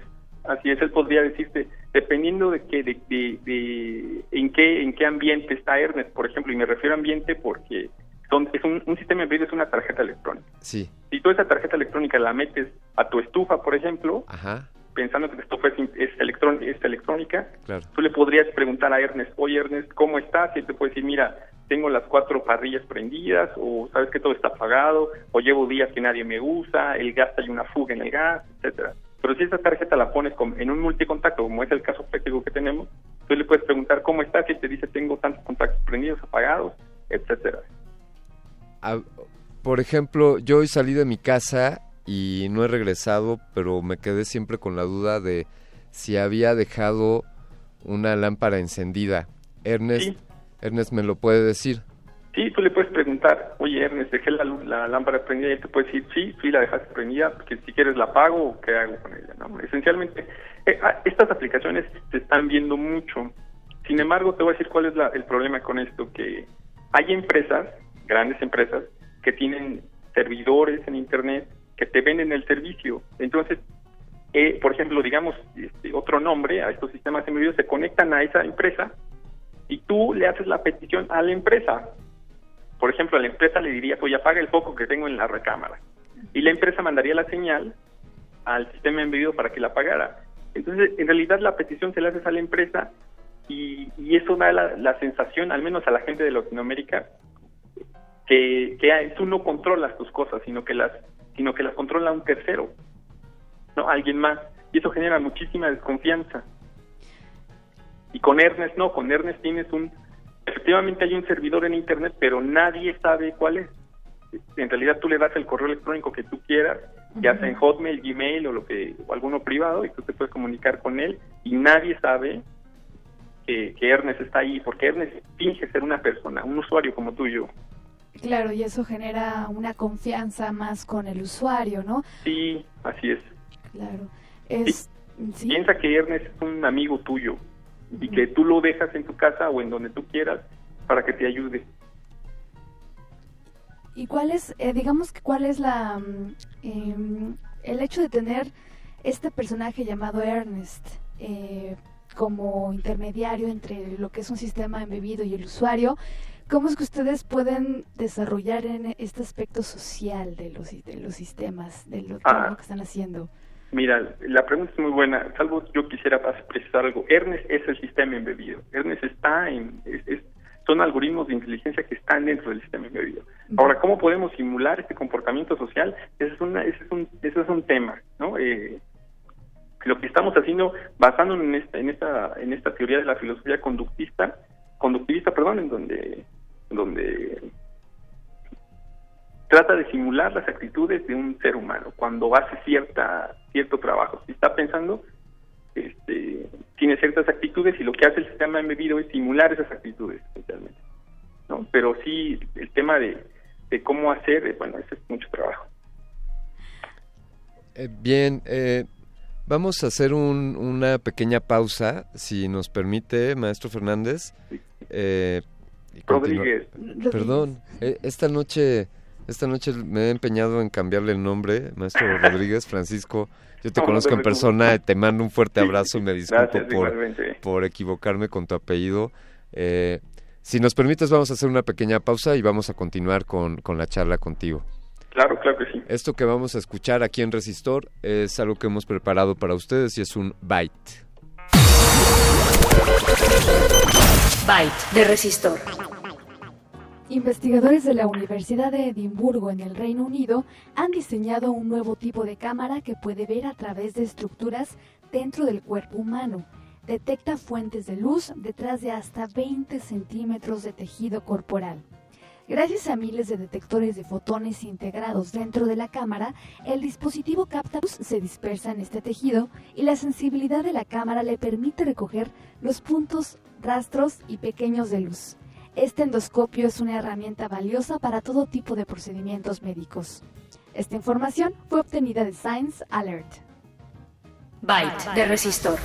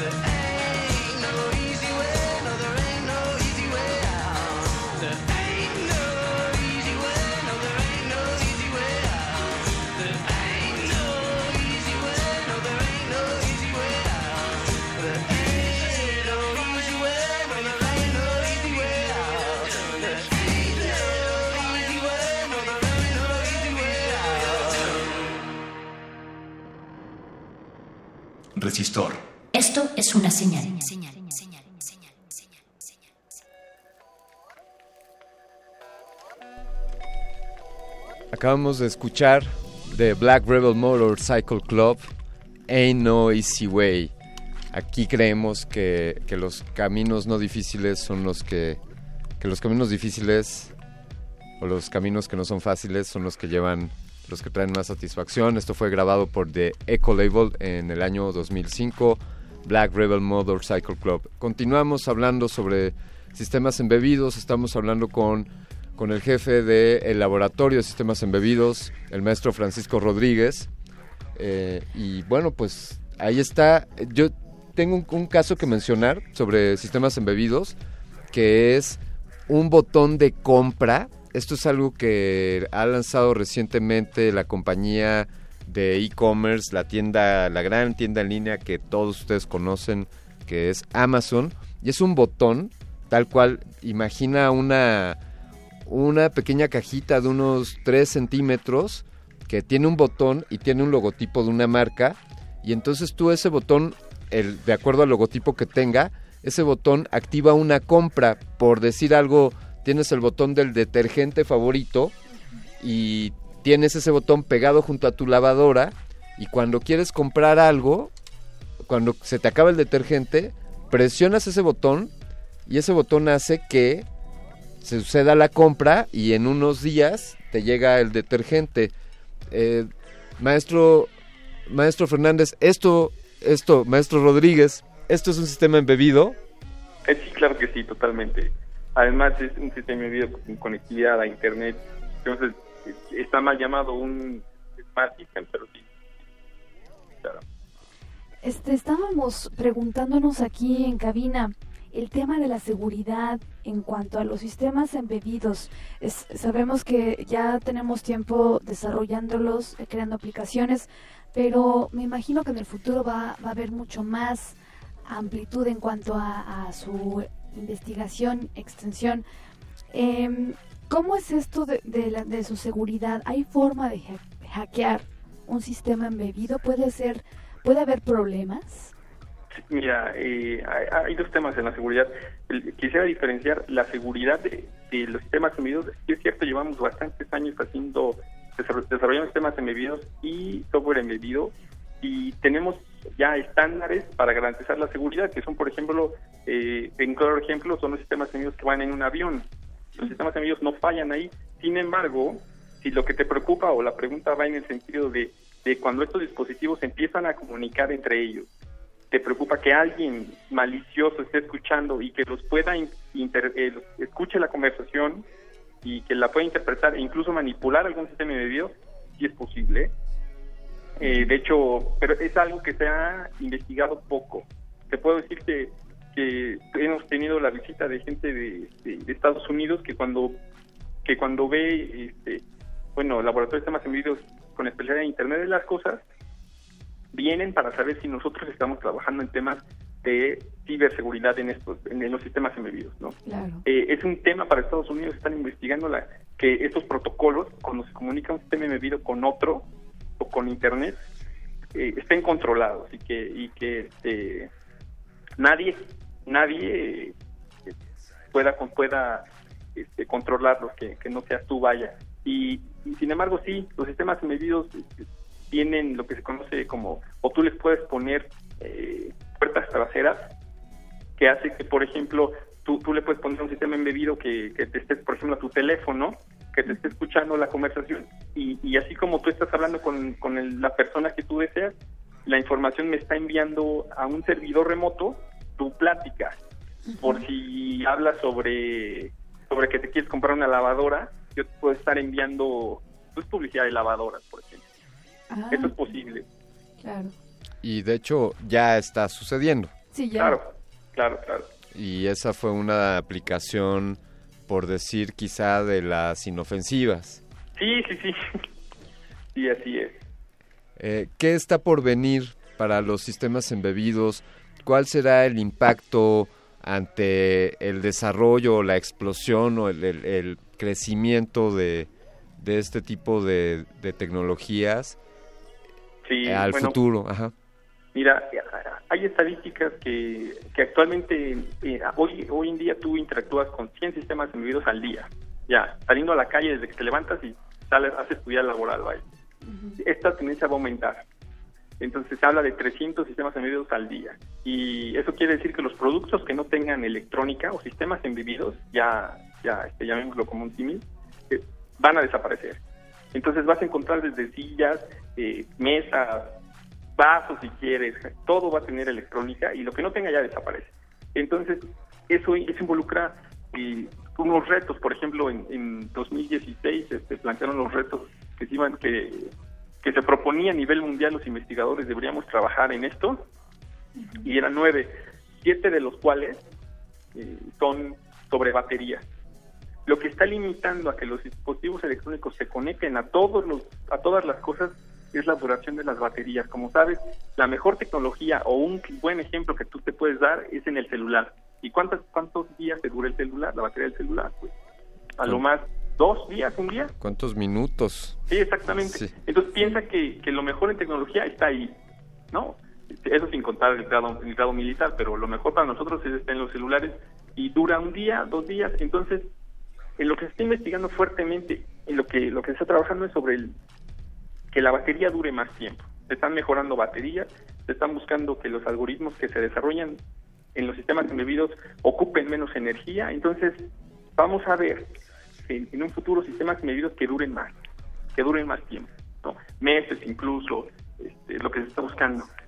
Y entonces, para que la, una batería dure meses, tienes que cambiar el protocolo de transmisión. Entonces va a haber muchos protocolos de transmisión, va a haber antenas por toda la ciudad, ¿no? Entonces, este, más o menos es lo que se va a estar viendo sobre, sobre sistemas embebidos. Eh, ¿Qué ofrece? Sabemos que el Laboratorio de Sistemas Embebidos de Infotec es punta de lanza en este, en este tipo de desarrollos y bueno, pues cuáles cuáles son los caminos por los cuales los interesados pueden acercarse a ustedes y que quizá alguien quiere saber más al respecto o estudiar. Entiendo que ustedes tienen una oferta académica en torno a esto. ¿Qué nos puede decir de, de esto? Sí, bueno, nosotros en, en el área de sistemas embebidos eh, tenemos un posgrado, al cual también, también coordino, es sobre sistemas embebidos. Está muy orientado a la industria, solo son viernes de 5 de la tarde a 8.30 y sábados de 9 de la mañana a 2 de, la tarde. Eh, es un posgrado que es reconocido por CONACYT. Nuestros estudiantes tienen beca. Sin embargo, para ser estudiante de este posgrado, una empresa debe de proponerte. No puede venir una persona, digamos, sin empleo o por propio pie. La empresa debe de venir, la empresa debe recomendarte y debe de asignarte un proyecto para que tú lo desarrolles con nosotros. Tenemos tres especialidades que es sobre Internet de las Cosas en el sector salud y automotriz. Y para el contacto puede ser puede ser por mi correo electrónico. eh, sin embargo, yo yo personalmente doy mi número telefónico para que me envíen WhatsApp. La verdad es que mm, yo yo les digo a, a las personas y a mis alumnos si, si la respuesta puede esperar una semana, envíame un correo electrónico. ¿Quieres que la respuesta sea inmediata? Envíame un WhatsApp. Claro. Muy bien. Perfecto, pues más rápido que mejor. Y más contacto. Esta, esta oferta académica está disponible, eh, hay, hay más información en el sitio web de Infotec. Sí, en el sitio web, así es. La maestría tiene un costo de 240 mil pesos, sin embargo, Infotec da una beca y el CONACYT da otra beca, lo que hace que nuestros estudiantes, eh, en la mayoría de los casos, no paguen no paguen la colegiatura. Esto siempre está sujeto a que CONACYT diga, siga soportando las becas, ¿no? Este, sin embargo, eh, eso hace que nuestros estudiantes tengan un nivel muy alto porque les interesa mantener la beca y regularmente tenemos estudiantes de excelencia. Ah, pues, pues celebramos que, que el CONACIT haga este esfuerzo y esta inversión en el talento mexicano y en, y en seguir incrementando las, las competencias en torno al desarrollo de sistemas embebidos. Eh, maestro, maestro Rodríguez, queremos agradecerle que nos haya tomado esta noche la llamada y que nos haya compartido un poco sobre de qué tratan los sistemas embebidos y qué se está haciendo en México al respecto. Bueno, muchas gracias a ustedes. Gracias. Esperamos verle por acá pronto. Gracias, hasta luego. Hasta luego. Buenas noches.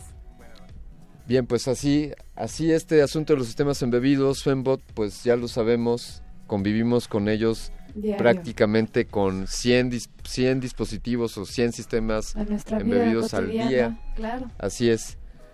¿Qué les parece si continuamos este resistor y tenemos también otra pieza preparada, un poco, un poco de tecnología de antaño? Es el concepto que determina esta pequeña sección que es conocida como el inventario.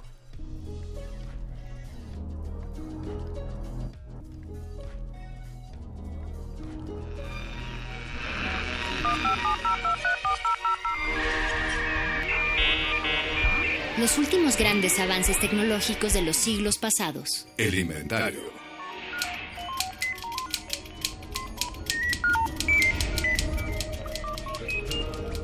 La fotocopiadora. Este invento de copiar un medio impreso tiene sus orígenes desde el siglo XV con la llegada de la imprenta de Gutenberg. En 1867, la aparición de la máquina de escribir aumentó la posibilidad de duplicar originales antes de la llegada de la copiadora. Otro de los usos más comunes para reproducir un documento antes era usar papel carbón o de calca. En 1903, el norteamericano J.C. Baitler descubrió el modo de reproducir instantáneamente un documento por revelado de negativo fotográfico, la cual patentó en 1906.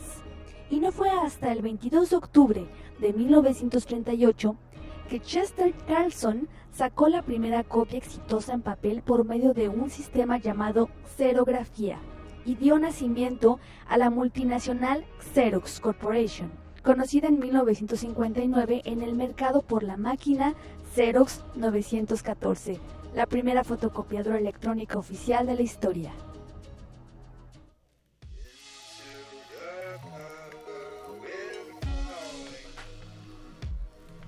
Ahí está un poco de tecnología de antaño, la fotocopiadora. To- Así es. ¿Todavía se usan? Sí. Claro, si todavía están en uso.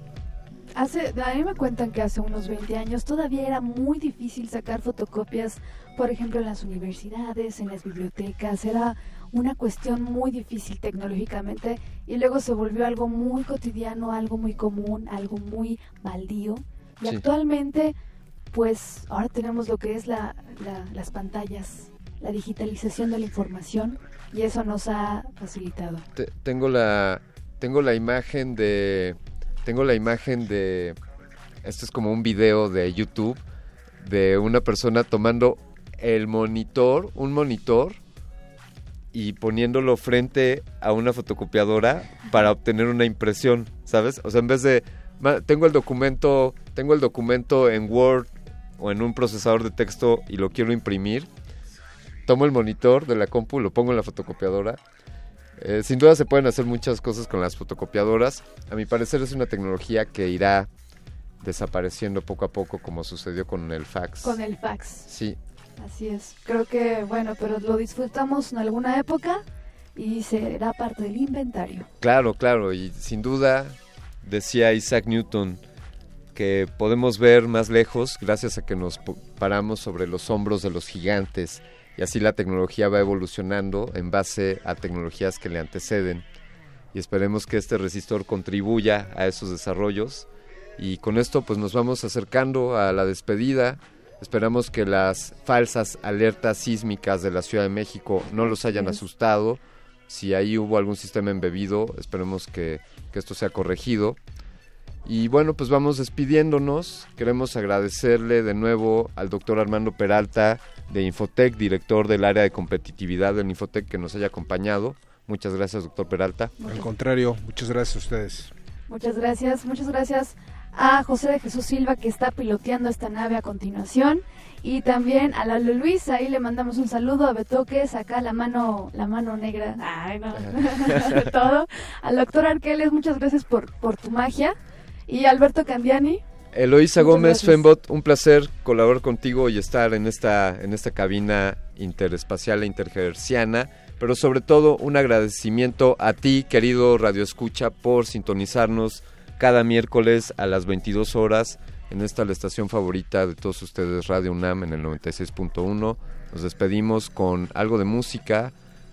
Ah, no, nos despedimos simplemente con la rúbrica de salida. Quédense en la programación de Radio UNAM. Siempre hay algo bueno que escuchar por aquí. Nos escuchamos la próxima semana. Buenas noches.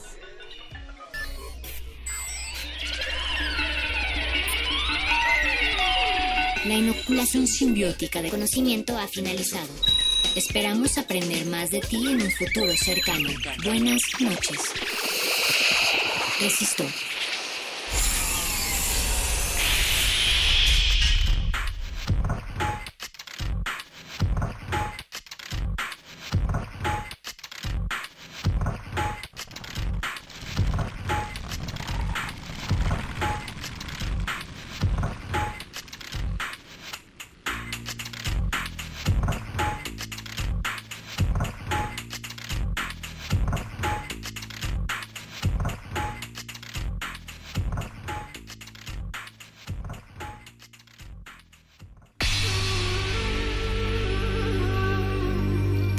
Nos hemos hecho escuchar.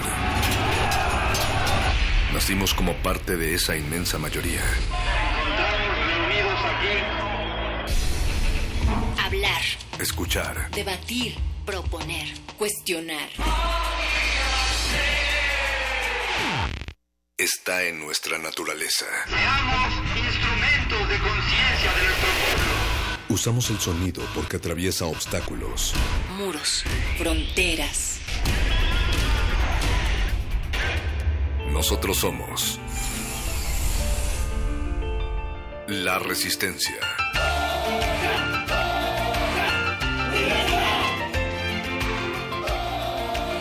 Resistencia modulada.